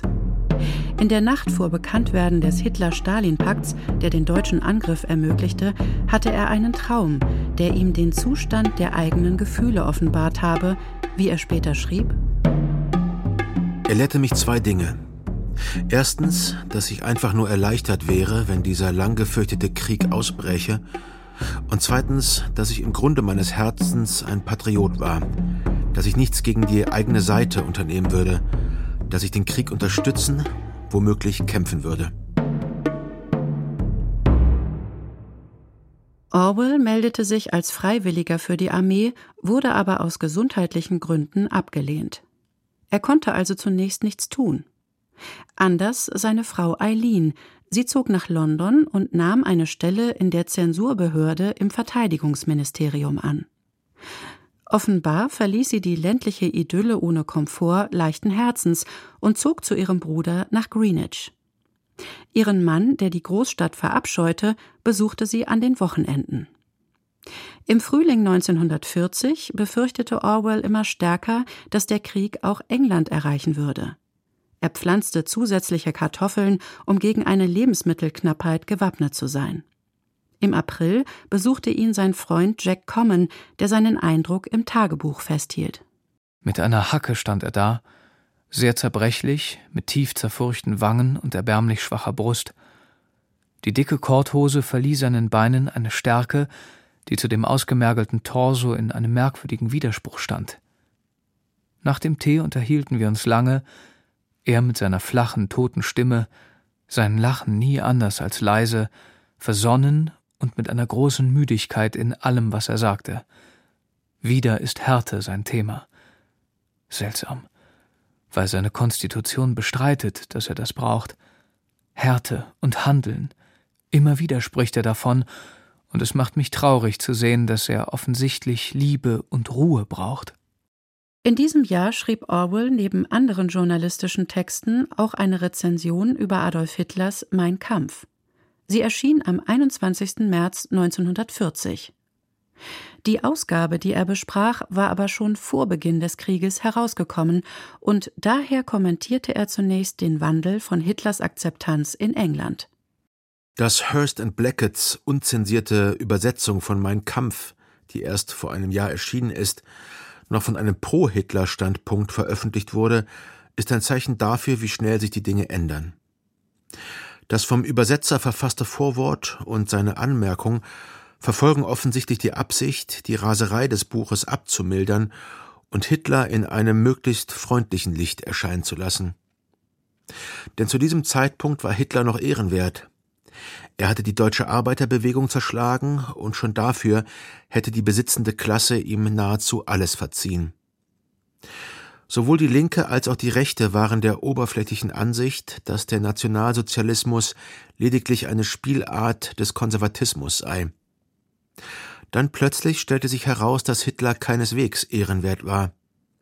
Das hatte unter anderem zur Folge, dass die Übersetzung mit einem neuen Umschlag und der Erklärung veröffentlicht wurde, dass alle Profite ans Rote Kreuz gehen sollten.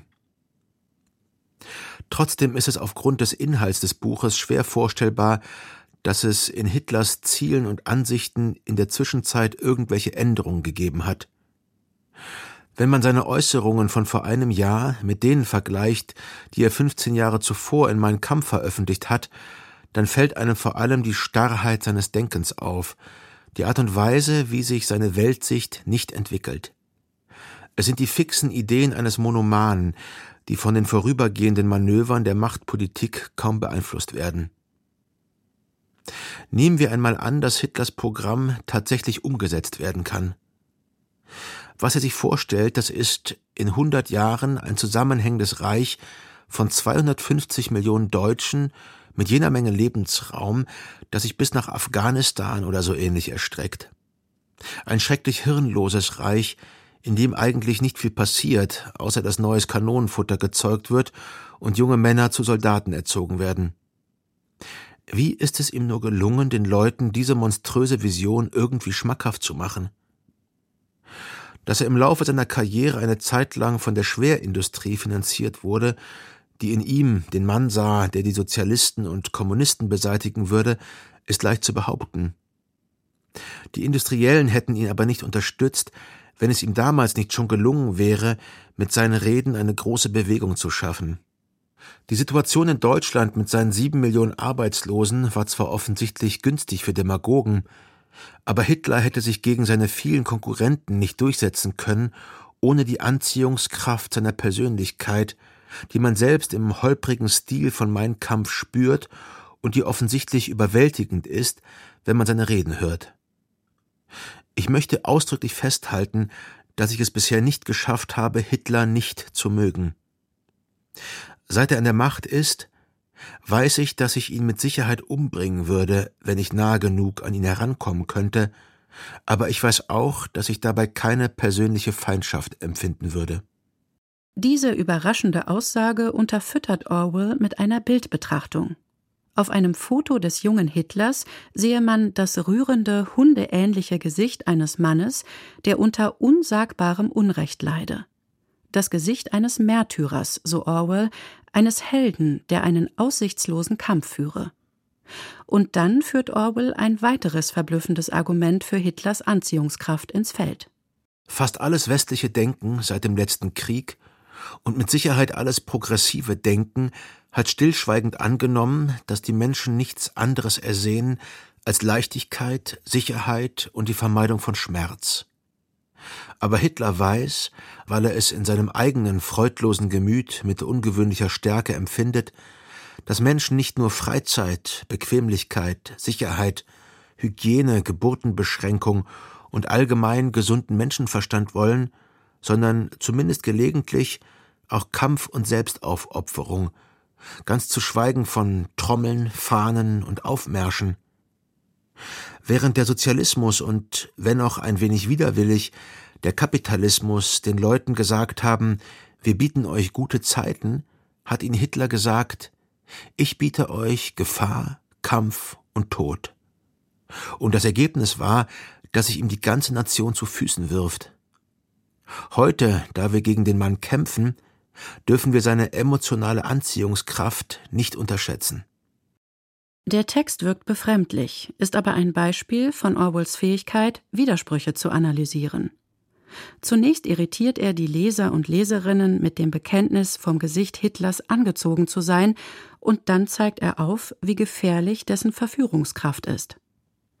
Auch die These, dass die Menschen sich überzeugen lassen von jemandem, der ihnen Kampf und Tod verspricht, verblüfft nur auf den ersten Blick.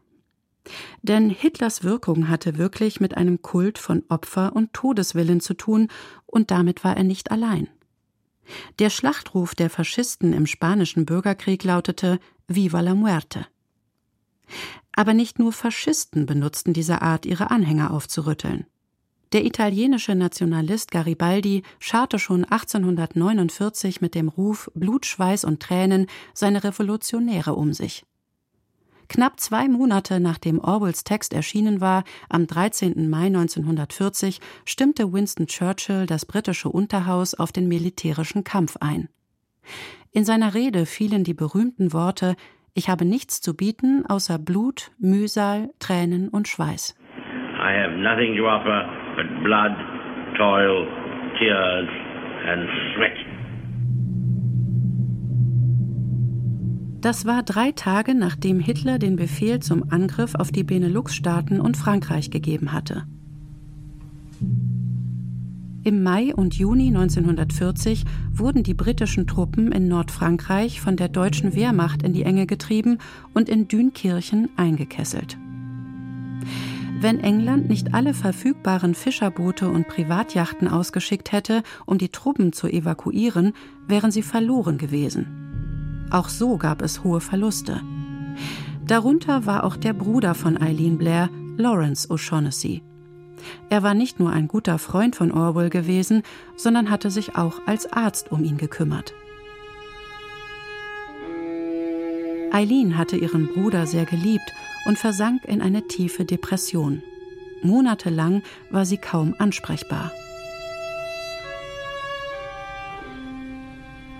Nun gab Orwell seinen Widerstand gegen die Großstadt auf und lebte in London wieder mit seiner Frau zusammen. Im Juni 1940 trat er in die Home Guard ein, eine Art Bürgerarmee. Da Männer aller Schichten dort gemeinsam tätig waren, fühlte sich Orwell zurückversetzt in den spanischen Bürgerkrieg und sah wieder Chancen auf eine sozialistische Revolution in England. Auch sein Verleger Frederick Warburg, der das Buch Mein Katalonien herausgebracht hatte, gehörte zu seiner Einheit und dessen Eifer erinnerte ihn an den puritanischen Staatsmann Oliver Cromwell. Als Sergeant Blair bei meiner ersten Parade als Flügelmann der Kompanie antrat, fiel mir auf, welche Leidenschaft seinen hochgewachsenen, ausgemergelten Körper erfüllt hatte. Seine Uniform war zerknittert, stammte aber von einem guten Schneider. Orwells Gesichtsausdruck war von geradezu Cromwellscher Intensität. Im August 1940 griff die deutsche Luftwaffe England mit Raketen an. Neun Monate dauerte dieser Luftkrieg, der viele zivile Opfer forderte und schwere Schäden anrichtete. Der Homeguard fielen damit auch Aufgaben des Zivilschutzes zu. Ein Freund, bei dem Orwell die erste Bombardierung erlebte, meinte später Er fühlte sich ungeheuer wohl bei den Luftangriffen, angesichts der Bomben, der Tapferkeit, den Trümmern, dem Mangel, den Obdachlosen, den Anzeichen einer revolutionären Stimmung. Auch seine Frau Eileen reagierte gelassen auf die Bombardierungen. Beide weigerten sich, Schutzräume aufzusuchen. Eine Freundin erinnert sich. Wenn die Sirenen aufheulten, dann löschte Eileen das Licht in ihrer Wohnung, öffnete das Fenster und beobachtete die Vorgänge auf der Straße.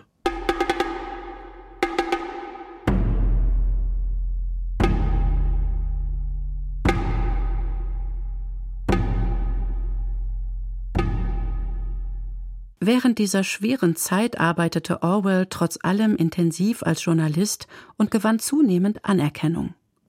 Im Dezember 1940 wurde er eingeladen, für die amerikanische Zeitschrift Partisan Review regelmäßige Berichte aus England zu schreiben, den London Letter. 1941 erschien bei seinem Verlag Secker and Warburg die kleine Schrift The Lion and the Unicorn. Der Löwe und das Einhorn, das sind die Wappentiere der englischen Krone. Dieser bisher nicht vollständig übersetzte Text dokumentiert die patriotische Haltung von Orwell während des Zweiten Weltkriegs. Und als frisch entflammter Patriot kritisiert er die linken Intellektuellen seines Landes, mit denen er sich in Der Löwe und das Einhorn vornehmlich auseinandersetzt. Ihnen wirft er eine Art Vaterlandsverrat vor. Sie nehmen ihre Küche aus Paris und ihre Ansichten aus Moskau. In dem allgemeinen Patriotismus des Landes bilden sie eine Art von Insel abweichenden Denkens. England ist vielleicht das einzige Land, dessen Intellektuelle sich ihrer Nationalität schämen. All die kritischen Jahre hindurch haben viele Linke die englische Moral unterminiert, haben sie versucht, eine Haltung zu verbreiten, die manchmal breiig pazifistisch, manchmal heftig pro-russisch, aber immer antibritisch war. Wäre es den linken Intellektuellen wirklich gelungen, den Engländern ihren Patriotismus auszutreiben, so Orwell, dann würden jetzt SS-Leute in den Straßen Londons patrouillieren. 12.000 Exemplare wurden verkauft von dieser polemischen Schrift Orwells, die mit den Verharmlosern von Stalin abrechnet, aber zugleich seine Vision eines sozialistischen Englands enthält. Er fordert die Verstaatlichung von Grund und Boden sowie der Banken und der Schwerindustrie, die Abschaffung von Privatschulen und die Einführung eines demokratischen Bildungssystems, die Beschränkung der Einkommensunterschiede. Sie sollen nicht größer sein als 1 zu 10. Und die Aufgabe der Kolonien. Indien soll sofort unabhängig werden. Die Schrift, in der Orwell dazu aufruft, Patriotismus mit Sozialismus zusammenzudenken, endet mit einer harschen Absage an die Dominanz des englischen Adels. Die Erben von Nelson und Cromwell sitzen nicht im Oberhaus. Man findet sie auf den Feldern und auf den Straßen, in den Fabriken und den Streitkräften, in der Bierkneipe und im Hintergarten der Vorstadtsiedlung, und gegenwärtig werden sie noch von einer Generation von Gespenstern unterdrückt. This is the BBC Home Service. 1941 bot die BBC George Orwell eine feste, gut bezahlte Stelle an, und zwar in der indischen Abteilung des Empire Service. Diese sollte der Stimme Englands im Krieg Gehör verschaffen, denn Indien stellte als britische Kolonie eine Armee von zwei Millionen Mann. Die Propaganda des Deutschen Reichs war in Indien bereits sehr aktiv. Ihr galt es, etwas entgegenzusetzen. George Orwell, der erklärte Gegner des britischen Imperialismus, nahm die Stelle tatsächlich an. Er sollte nicht direkt Propaganda liefern, sondern Kultursendungen produzieren, was er zu Beginn mit großem Eifer und Vergnügen auch tat, bis er feststellte, dass diese Sendungen in Indien kaum gehört wurden. Zum einen, weil viel zu wenig Leute überhaupt ein Kurzwellengerät besaßen, zum anderen, weil die Kultur und das Leben in England für die Zielgruppe wohl auch nicht gerade von vorrangigem Interesse waren. Am 23. Juli 1942, ein knappes Jahr nach Antritt der Stelle, notierte George Orwell in sein Tagebuch Ich schreibe jetzt viel seltener als früher in dieses Tagebuch, weil ich buchstäblich keine Zeit mehr habe. Und doch ist alles, was ich tue, sinnlos. Es scheint allen so zu gehen. Ein furchtbares Gefühl von Frustration, dass man nur herumtrödelt und törichte Dinge tut. Töricht nicht deswegen, weil sie Bestandteil eines Krieges sind und Krieg an sich töricht ist, sondern Dinge, die tatsächlich die Kriegsanstrengungen nicht unterstützen oder beeinflussen, sondern von dem riesigen bürokratischen Apparat, in dem wir alle gefangen sind, bloß für notwendig gehalten werden. Vieles von dem Zeug, das die BBC produziert, wird einfach in die Stratosphäre geschossen, ohne dass irgendjemand es sich anhört, und die Verantwortlichen wissen, dass niemand es sich anhört. Es ist eine Ironie der Geschichte. Nur zweimal im Leben verdiente George Orwell als Angestellter viel Geld und zweimal im Dienste des British Empire. Glücklich wurde er auch bei der BBC nicht. Im September 1943 reichte er die Kündigung ein. Nicht nur das Gefühl, unnützes Zeug produziert zu haben, hatte ihn gequält, sondern auch die ständige Überwachung durch die Zensur. Kein Manuskript wurde gesendet, das nicht von den Zensoren der BBC vorab geprüft worden wäre, und zur Sicherheit saß im Studio noch ein sogenannter Switch-Sensor, also ein Schaltsensor, der das Recht und einen dazugehörigen Schalter hatte, die Übertragung sofort abzubrechen, wenn der Inhalt nach seinem Empfinden der offiziellen Linie der BBC widersprach.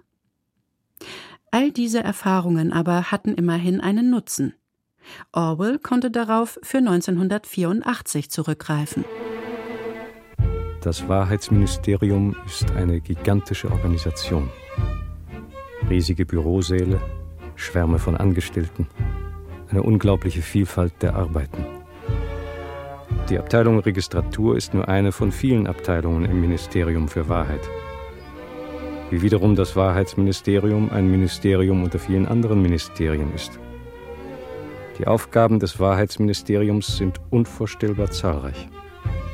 Zeitungen, Filme, Musik, Lehrbücher, Romane, Wörterbücher für die Parteimitglieder und für die Proleten Revolverblätter, Groschenromane, Schlager. Zunächst aber nutzte George Orwell seine wiedergewonnene Freiheit, um sein anderes Meisterwerk zu schreiben. Animal Farm, Farm der Tiere. Sechs Jahre waren seit seiner Zeit im spanischen Bürgerkrieg vergangen, aber was er dort erlebt hatte, die mörderischen Flügelkämpfe und der Verrat an der Revolution, das ließ ihn nicht los.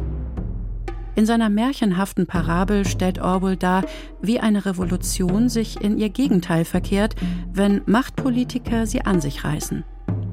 Es beginnt anscheinend harmlos mit einigen Privilegien der Anführer, zu welchen sich die klugen Schweine aufgeschwungen haben.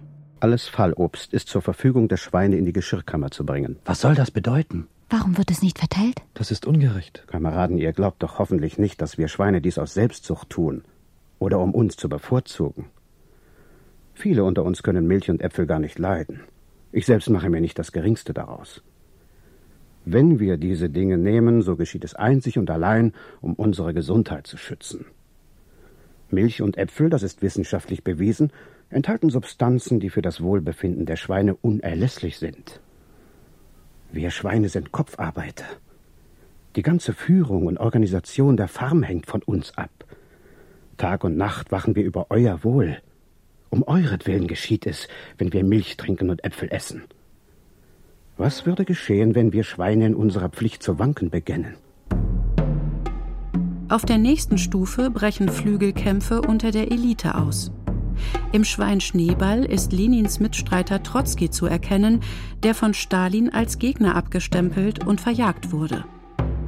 Als Schneeball auf der Farm der Tiere die Idee eines Windrades entwickelt, mit dessen Hilfe man Elektrizität gewinnen könnte und die Tiere auffordert, darüber abzustimmen, schlägt das führende Schwein Napoleon zu und hetzt ihn mit den mittlerweile zum Kämpfen abgerichteten Hunden vom Hof. Von da an ist es nur noch eine Frage der Zeit, bis alle abweichenden Meinungen ausgemerzt sind, mit Hilfe von Schauprozessen und brutalen Säuberungen. Auch die ursprünglichen Ideale der Revolution werden aufgegeben. Es war, als wäre die Welt völlig auf den Kopf gestellt. Meine Sehkraft lässt nach, Benjamin. Selbst als ich noch jung war, konnte ich nicht lesen, was an der großen Wand geschrieben stand. Aber mir scheint, als ob die Wand irgendwie anders aussehen würde. Sind die sieben Gebote dieselben wie früher, Benjamin? Da steht nur, alle Tiere sind gleich, aber einige Tiere sind gleicher als andere.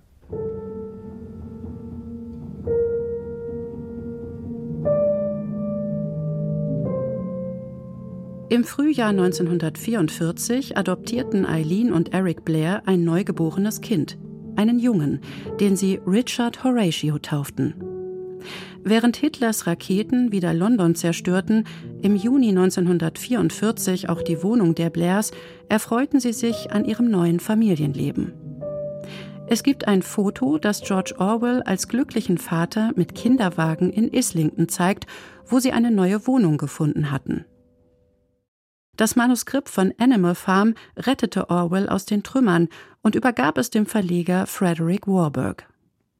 Wegen Papiermangels konnte das Buch aber erst nach dem Krieg erscheinen. Das Kriegsende erlebte George Orwell in Deutschland. Ab März 1945 begleitete er als Journalist die alliierten Streitkräfte durch Deutschland und Österreich. Seine Reportagen sind unter dem Titel Reise durch Ruinen 2021 auch auf Deutsch erschienen. Aus Köln berichtet er am 24. März 1945.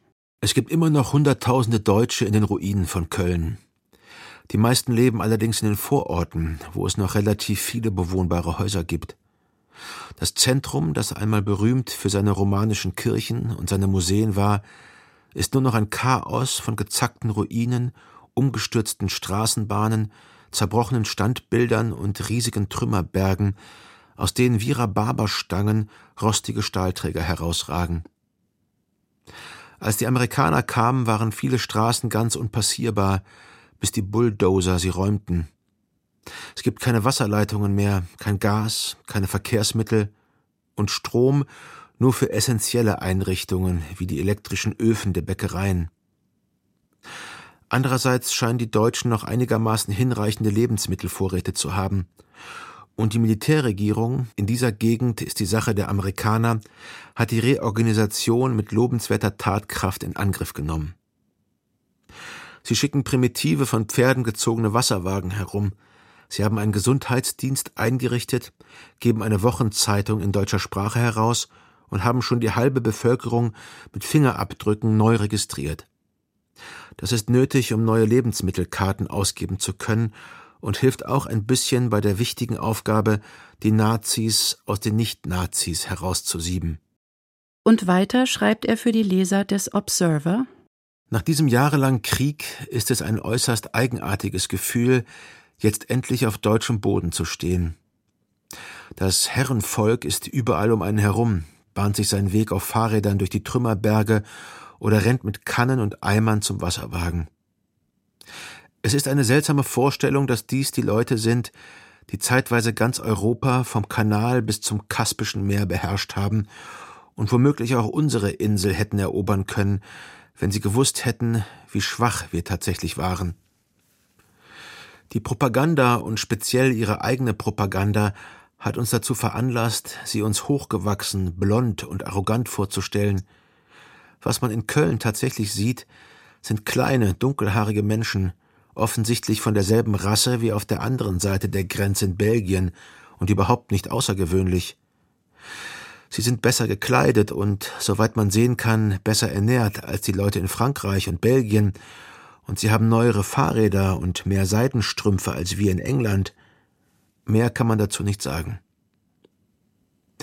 Die Unterwürfigkeit, über die schon mehrere Beobachter geschrieben haben, ist mir nicht sonderlich aufgefallen.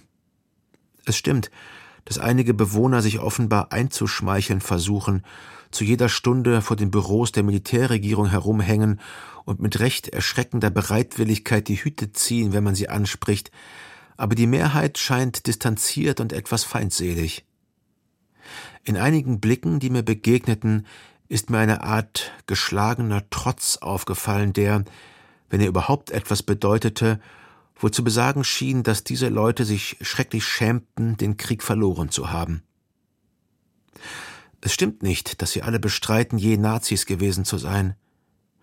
Einige geben bei der Registrierung gleich zu, dass sie Parteimitglieder waren, behaupten aber stets, dass man sie gegen ihren Willen dazu gezwungen habe, der Partei beizutreten. Neugierig und unvoreingenommen betrachtete Orwell das kriegszerstörte Deutschland.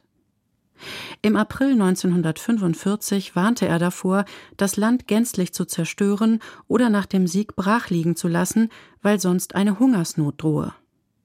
Schon bald warb Orwell für den Wiederaufbau Deutschlands und am 9. November 1945 erschien in der Tribune sein berühmter Essay Rache ist sauer, in dem er den Engländern dringend abriet, sich von Vergeltungsgelüsten beeinflussen zu lassen.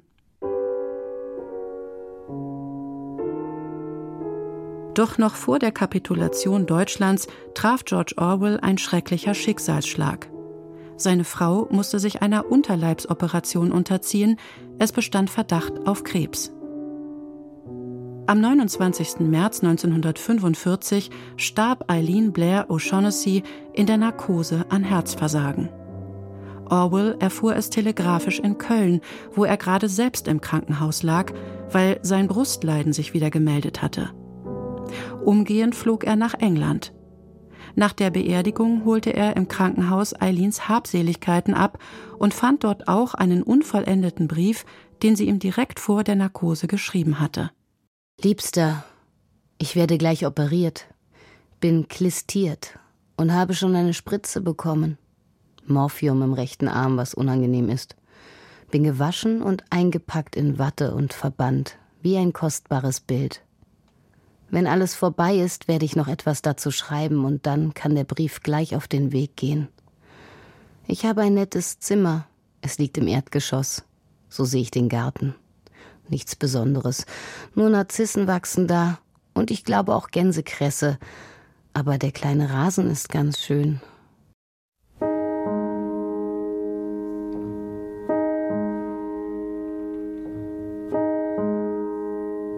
Seine große Trauer zeigte George Orwell nur wenigen Menschen.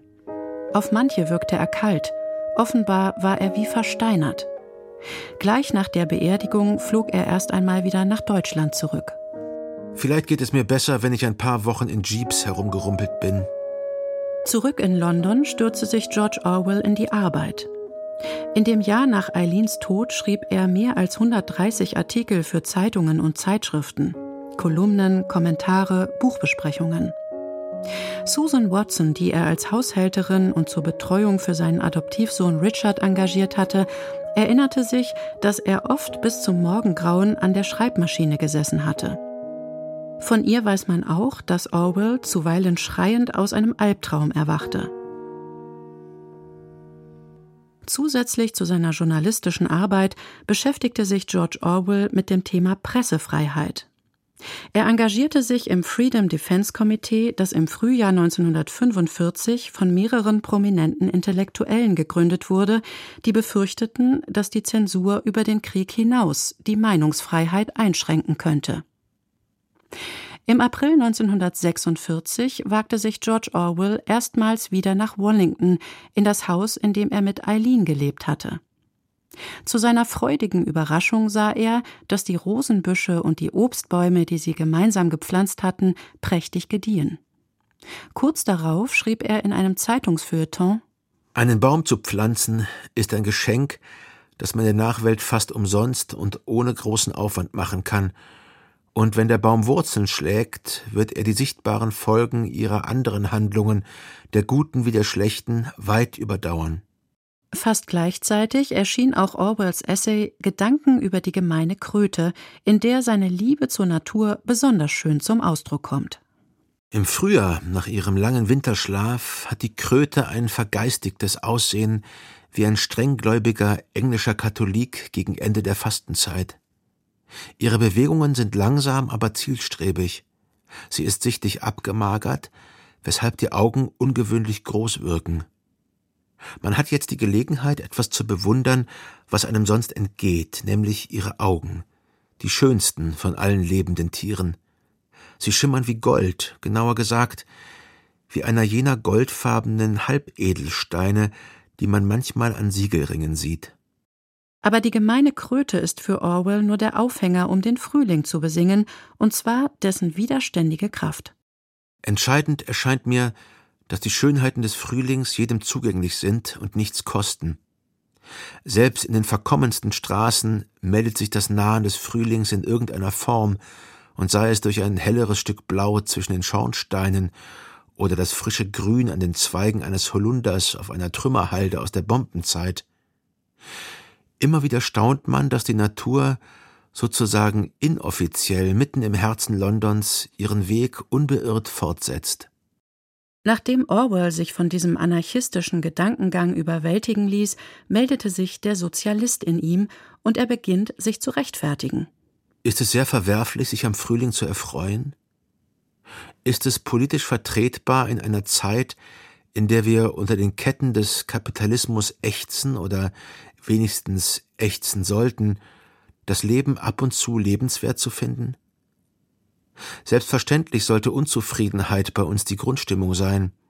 Und doch, wenn wir uns unter den gegenwärtigen Umständen jede Freude versagen wollten, wie wird dann die Zukunft aussehen, für die wir kämpfen?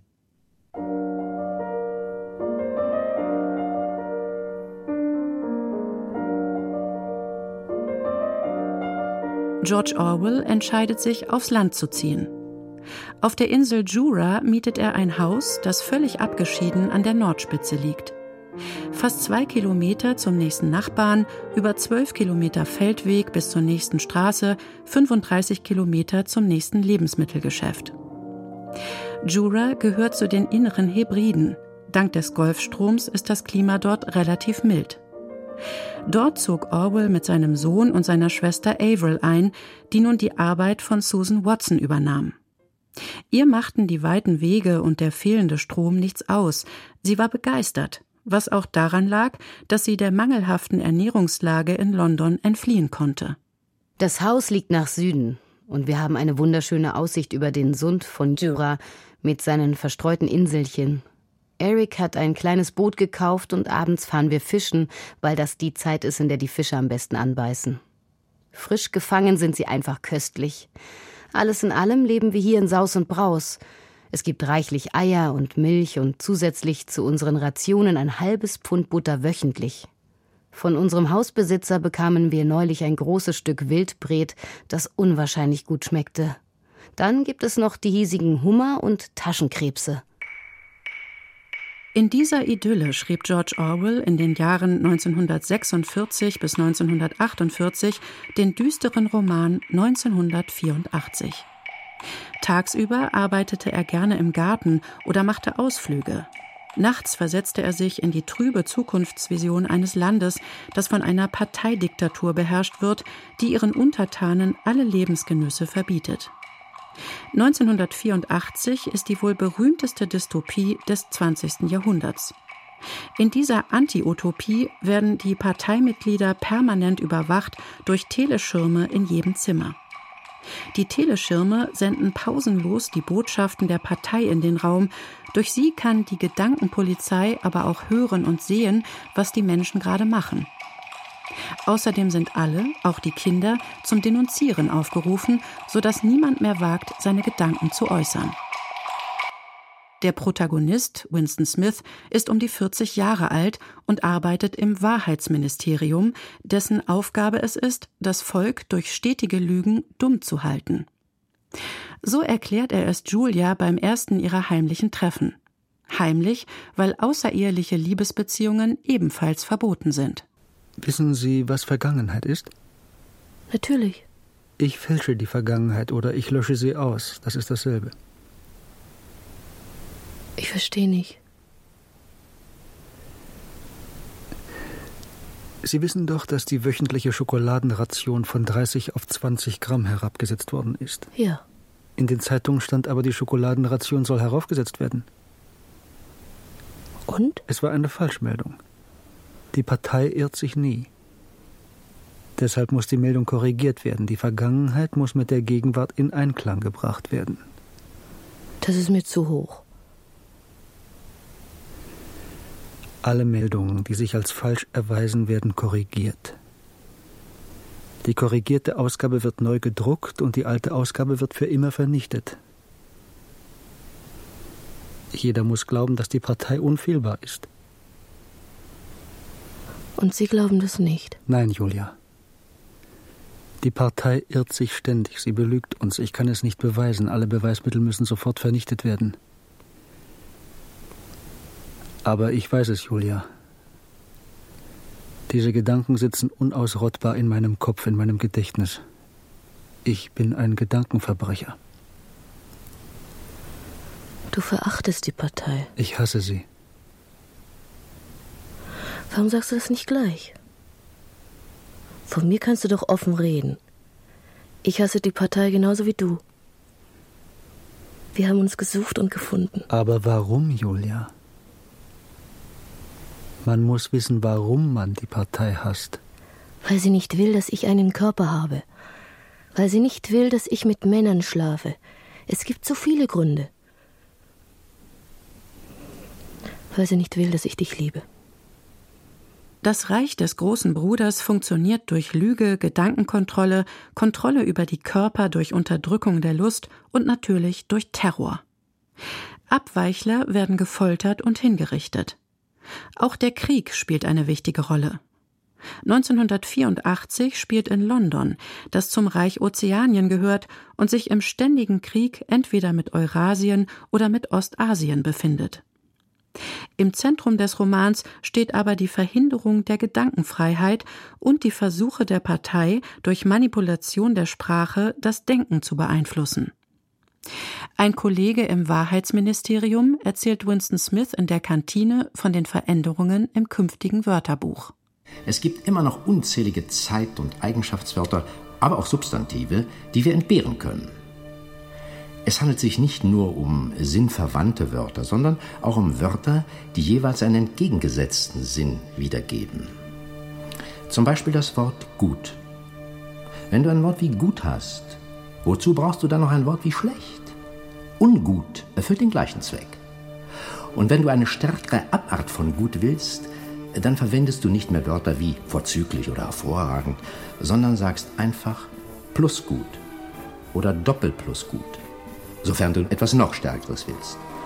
Auf diese Weise schrumpft die ganze Begriffswelt von Gut und Böse auf sechs Wörter zusammen. Gut plus Gut, doppelt plus Gut. Und andererseits Ungut plus Ungut und doppelt plus Ungut.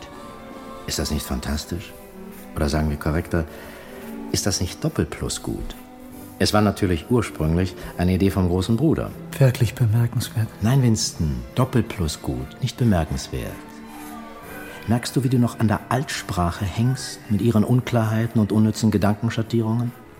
Versuch dir mal den Sinn der Wortvereinfachung klarzumachen. Immerhin ist unsere neue Sprache die einzige Sprache der Welt, deren Wortschatz von Jahr zu Jahr kleiner wird. Du hast recht, Sam. Ich muss mich mehr damit beschäftigen. Ich weiß noch zu wenig. Es ist ein Vorgang von unerbittlicher Konsequenz. Mit jedem Jahr wird es weniger und immer weniger Worte geben. Die Reichweite des Bewusstseins wird immer kleiner werden. Zum Schluss, Winston, werden wir Gedankenverbrechen buchstäblich unmöglich gemacht haben. Das totalitäre Gesellschaftssystem in 1984 ähnelt am deutlichsten dem Sowjetkommunismus in der Ära Stalins. Die Lügen der Propaganda lassen sich da ebenso finden wie der Terror und die totale Bespitzelung. Als Vorbild für den großen Bruder in 1984 kann durchaus Josef Stalin gelten, auch wenn der große Bruder sich nie leibhaftig der Bevölkerung zeigt. Und Winston Smith daher zweifelt, ob es ihn wirklich gibt. Die Unterdrückung der Sexualität hatte in der Sowjetunion allerdings nicht diesen zentralen Stellenwert wie in Orwells Roman. Er war wohl auch bei diesem Thema inspiriert von dem russischen Roman Wir von Samjatin aus dem Jahr 1920, dem ersten verbotenen Buch der Sowjetunion. Samjatin beschrieb eine Diktatur, die auf die absolute Ohnmacht des Individuums zielt und das Kollektiv über alles stellt. Abweichler werden durch Gehirnoperationen gefügig gemacht. Auch bei Samjatin wird Sexualität kontrolliert und ist daher ein Mittel der Rebellion. Was in George Orwells Dystopie 1984 besonders auffällt, ist die Stellung des Proletariats. Die Arbeiter sind nicht Parteimitglieder. Sie leben in abgesonderten Quartieren und unbehelligt von der Ideologie des Engsots, wie sie in 1984 heißt. Sie werden mit populären Filmen und Groschenromanen unterhalten, sollen arbeiten gehen und dürfen auch in Kneipen sitzen.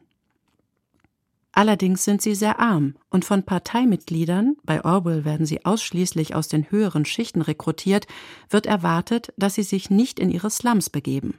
Winston Smith tut es trotzdem.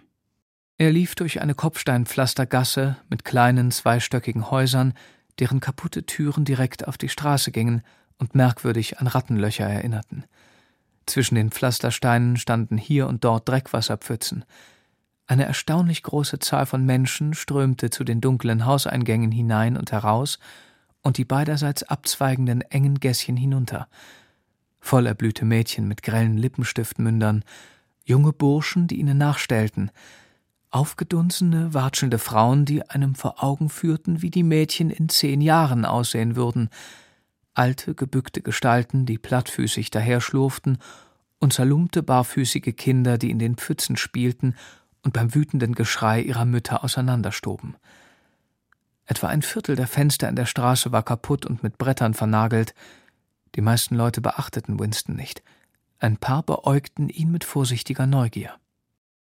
Diese Einordnung der sogenannten Proles ist deswegen so seltsam, weil in den totalitären Systemen zur Zeit Orwells gerade die Arbeiterklasse als tragende Schicht gesehen und ideologisch verherrlicht wurde. Auch dafür liegt die Erklärung in Orwells eigener Welt, nämlich in der von ihm so oft angeprangerten Spaltung der englischen Gesellschaft in eine Upper Class und eine verachtete Arbeiterklasse. Und so wie Orwell trotz aller Vorbehalte Sozialist blieb, so denkt auch Winston Smith in 1984, dass eine wirkliche Veränderung nur durch die Arbeiter kommen könnte.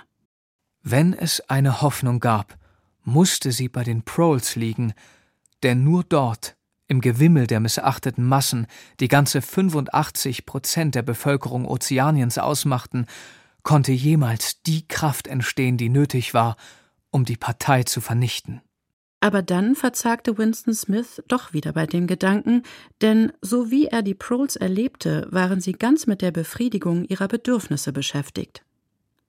Ende des Jahres 1948 beendete George Orwell trotz fortschreitender Krankheit seinen Roman. Mit letzter Kraft tippte er die überarbeitete Fassung. Für den Titel drehte er einfach die Ziffern des Jahres um. 1984. Als Anregungen erwähnte er neben Samyatin auch Jack Londons Roman Die eiserne Ferse über einen Revolutionsversuch in den Vereinigten Staaten, die Romane von A.G. Wells sowie Aldous Huxleys Schöne neue Welt, die 1930 erschienen war, deren Einfluss er aber herunterspielte Während Huxleys Dystopie in der hedonistischen Konsumwelt angesiedelt ist, in der die Menschen mit psychologischen und chemischen Mitteln manipuliert werden, beschrieb Arthur Köstler in Die Sonnenfinsternis die Moskauer Schauprozesse mit den durch Folter erzwungenen Geständnissen.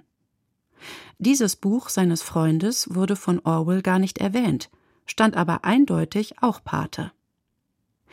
Auch George Orwell kritisierte die Sowjetunion, aber als seine Bücher nach dem Krieg erschienen, wurden sie gefeiert. Schon Farm der Tiere wurde 1946 in den USA zum Bestseller. Es traf den Nerv der Menschen im Westen zu Beginn des Kalten Kriegs. Nun musste auf Stalin keine Rücksicht mehr genommen werden, mehr noch, das Buch wurde zu einer Waffe des Antikommunismus. Und genau so geschah es mit dem Roman 1984. Das war allerdings nicht im Sinne von George Orwell, der immer wieder versuchte zu differenzieren. So schrieb er im Juni 1949, als 1984 gerade erschienen war, an einen amerikanischen Gewerkschafter. Das Buch spielt in England, weil ich betonen wollte, dass die englisch sprechenden Völker nicht von Natur aus besser sind als andere und dass der Totalitarismus, wenn er nicht bekämpft wird, überall triumphieren könnte. Mein jüngster Roman ist nicht als Angriff auf den Sozialismus oder auf die britische Labour Party gedacht, auf deren Seite ich stehe, sondern als Bloßstellung der Perversionen, zu denen zentralisierte Wirtschaftssysteme neigen und die im Kommunismus und im Faschismus teilweise schon verwirklicht wurden. Orwell kämpfte gegen Missverständnisse.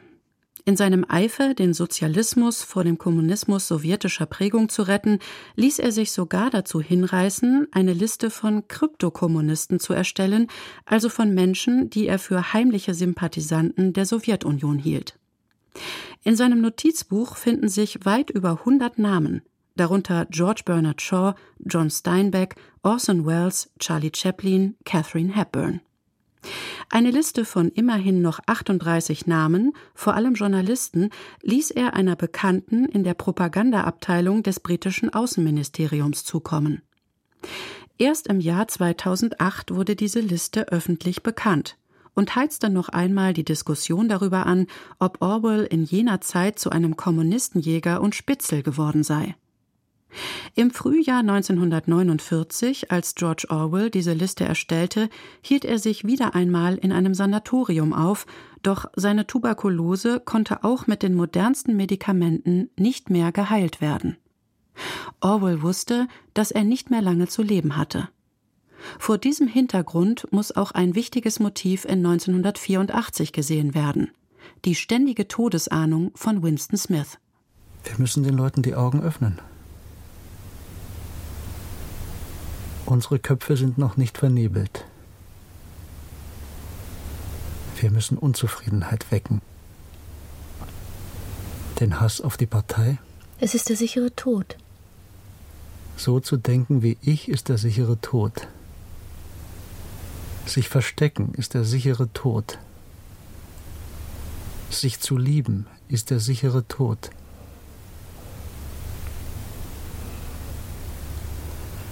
Aber bevor Sie mich abholen, möchte ich etwas getan haben.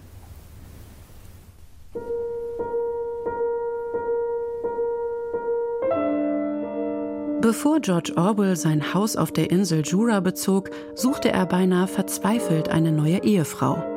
Im Frühjahr 1946 machte er mehreren Frauen einen Heiratsantrag, darunter einer Nachbarin.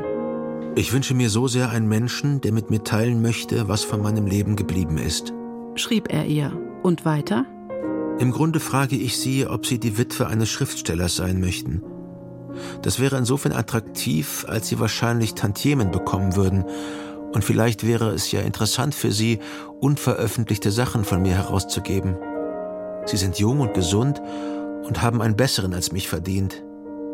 Wenn Sie einen solchen Menschen aber nicht finden, dann könnten Sie es schlechter treffen. Ich meine, vorausgesetzt, Sie finden mich nicht abstoßend.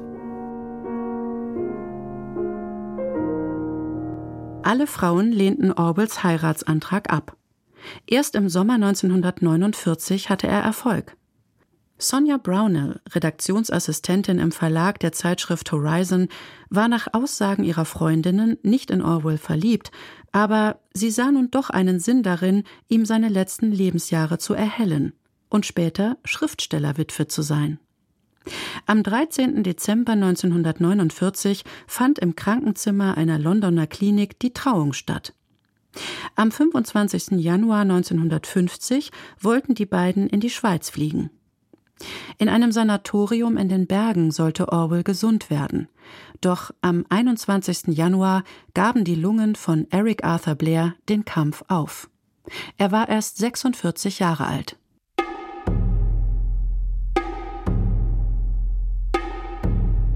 Nieder mit dem großen Bruder. Das Werk von George Orwell aber lebt weiter bis heute. In erster Linie der Roman 1984. Er war und ist Autokraten ein Dorn im Auge. Nieder mit dem großen Bruder. Nieder mit dem großen Bruder. Nieder mit dem großen Bruder. Das Buch wurde oft verboten, klettert dann aber wieder auf die Bestsellerlisten und wird von neuen Generationen in immer neuen Facetten entdeckt. Orwells Dystopie inspirierte so unterschiedliche Werke wie Ray Bradburys Fahrenheit 451, das von einem Staat handelt, der Bücher verbietet, die Gewaltfantasie Clockwork Orange von Anthony Burgess, Margaret Atwoods erschreckende Vision einer totalen Kontrolle über weibliche Körper, Report der Markt Dave Eggers The Circle, in der ein Digitalkonzern die Macht übernimmt, bis hin zu Sibylle Bergs Roman Grim Brainfuck, der die raffinierte digitale Überwachung mit dem sozialen Niedergang der Gesellschaft kombiniert. Auch ich schrie mit. Dann war es vorbei. Das Gesicht des großen Bruders war wieder da. Ich hasse ihn. Es gab viele Nachrufe auf George Orwell. Am treffendsten charakterisierte ihn wohl sein Freund und Schriftstellerkollege Arthur Köstler. George war ein Rebell. Ein Revolutionär schließt Kompromisse, um an der Macht zu bleiben. Ein Rebell ist ein Rebell, ist immer dagegen. Und er war gegen alles, was in der Gesellschaft stank, was Schund und Mist und verdorben und verfault war, bei sich und in der Gesellschaft. Kompromisse gab es nicht. Sie hörten Rebell zwischen allen Stühlen.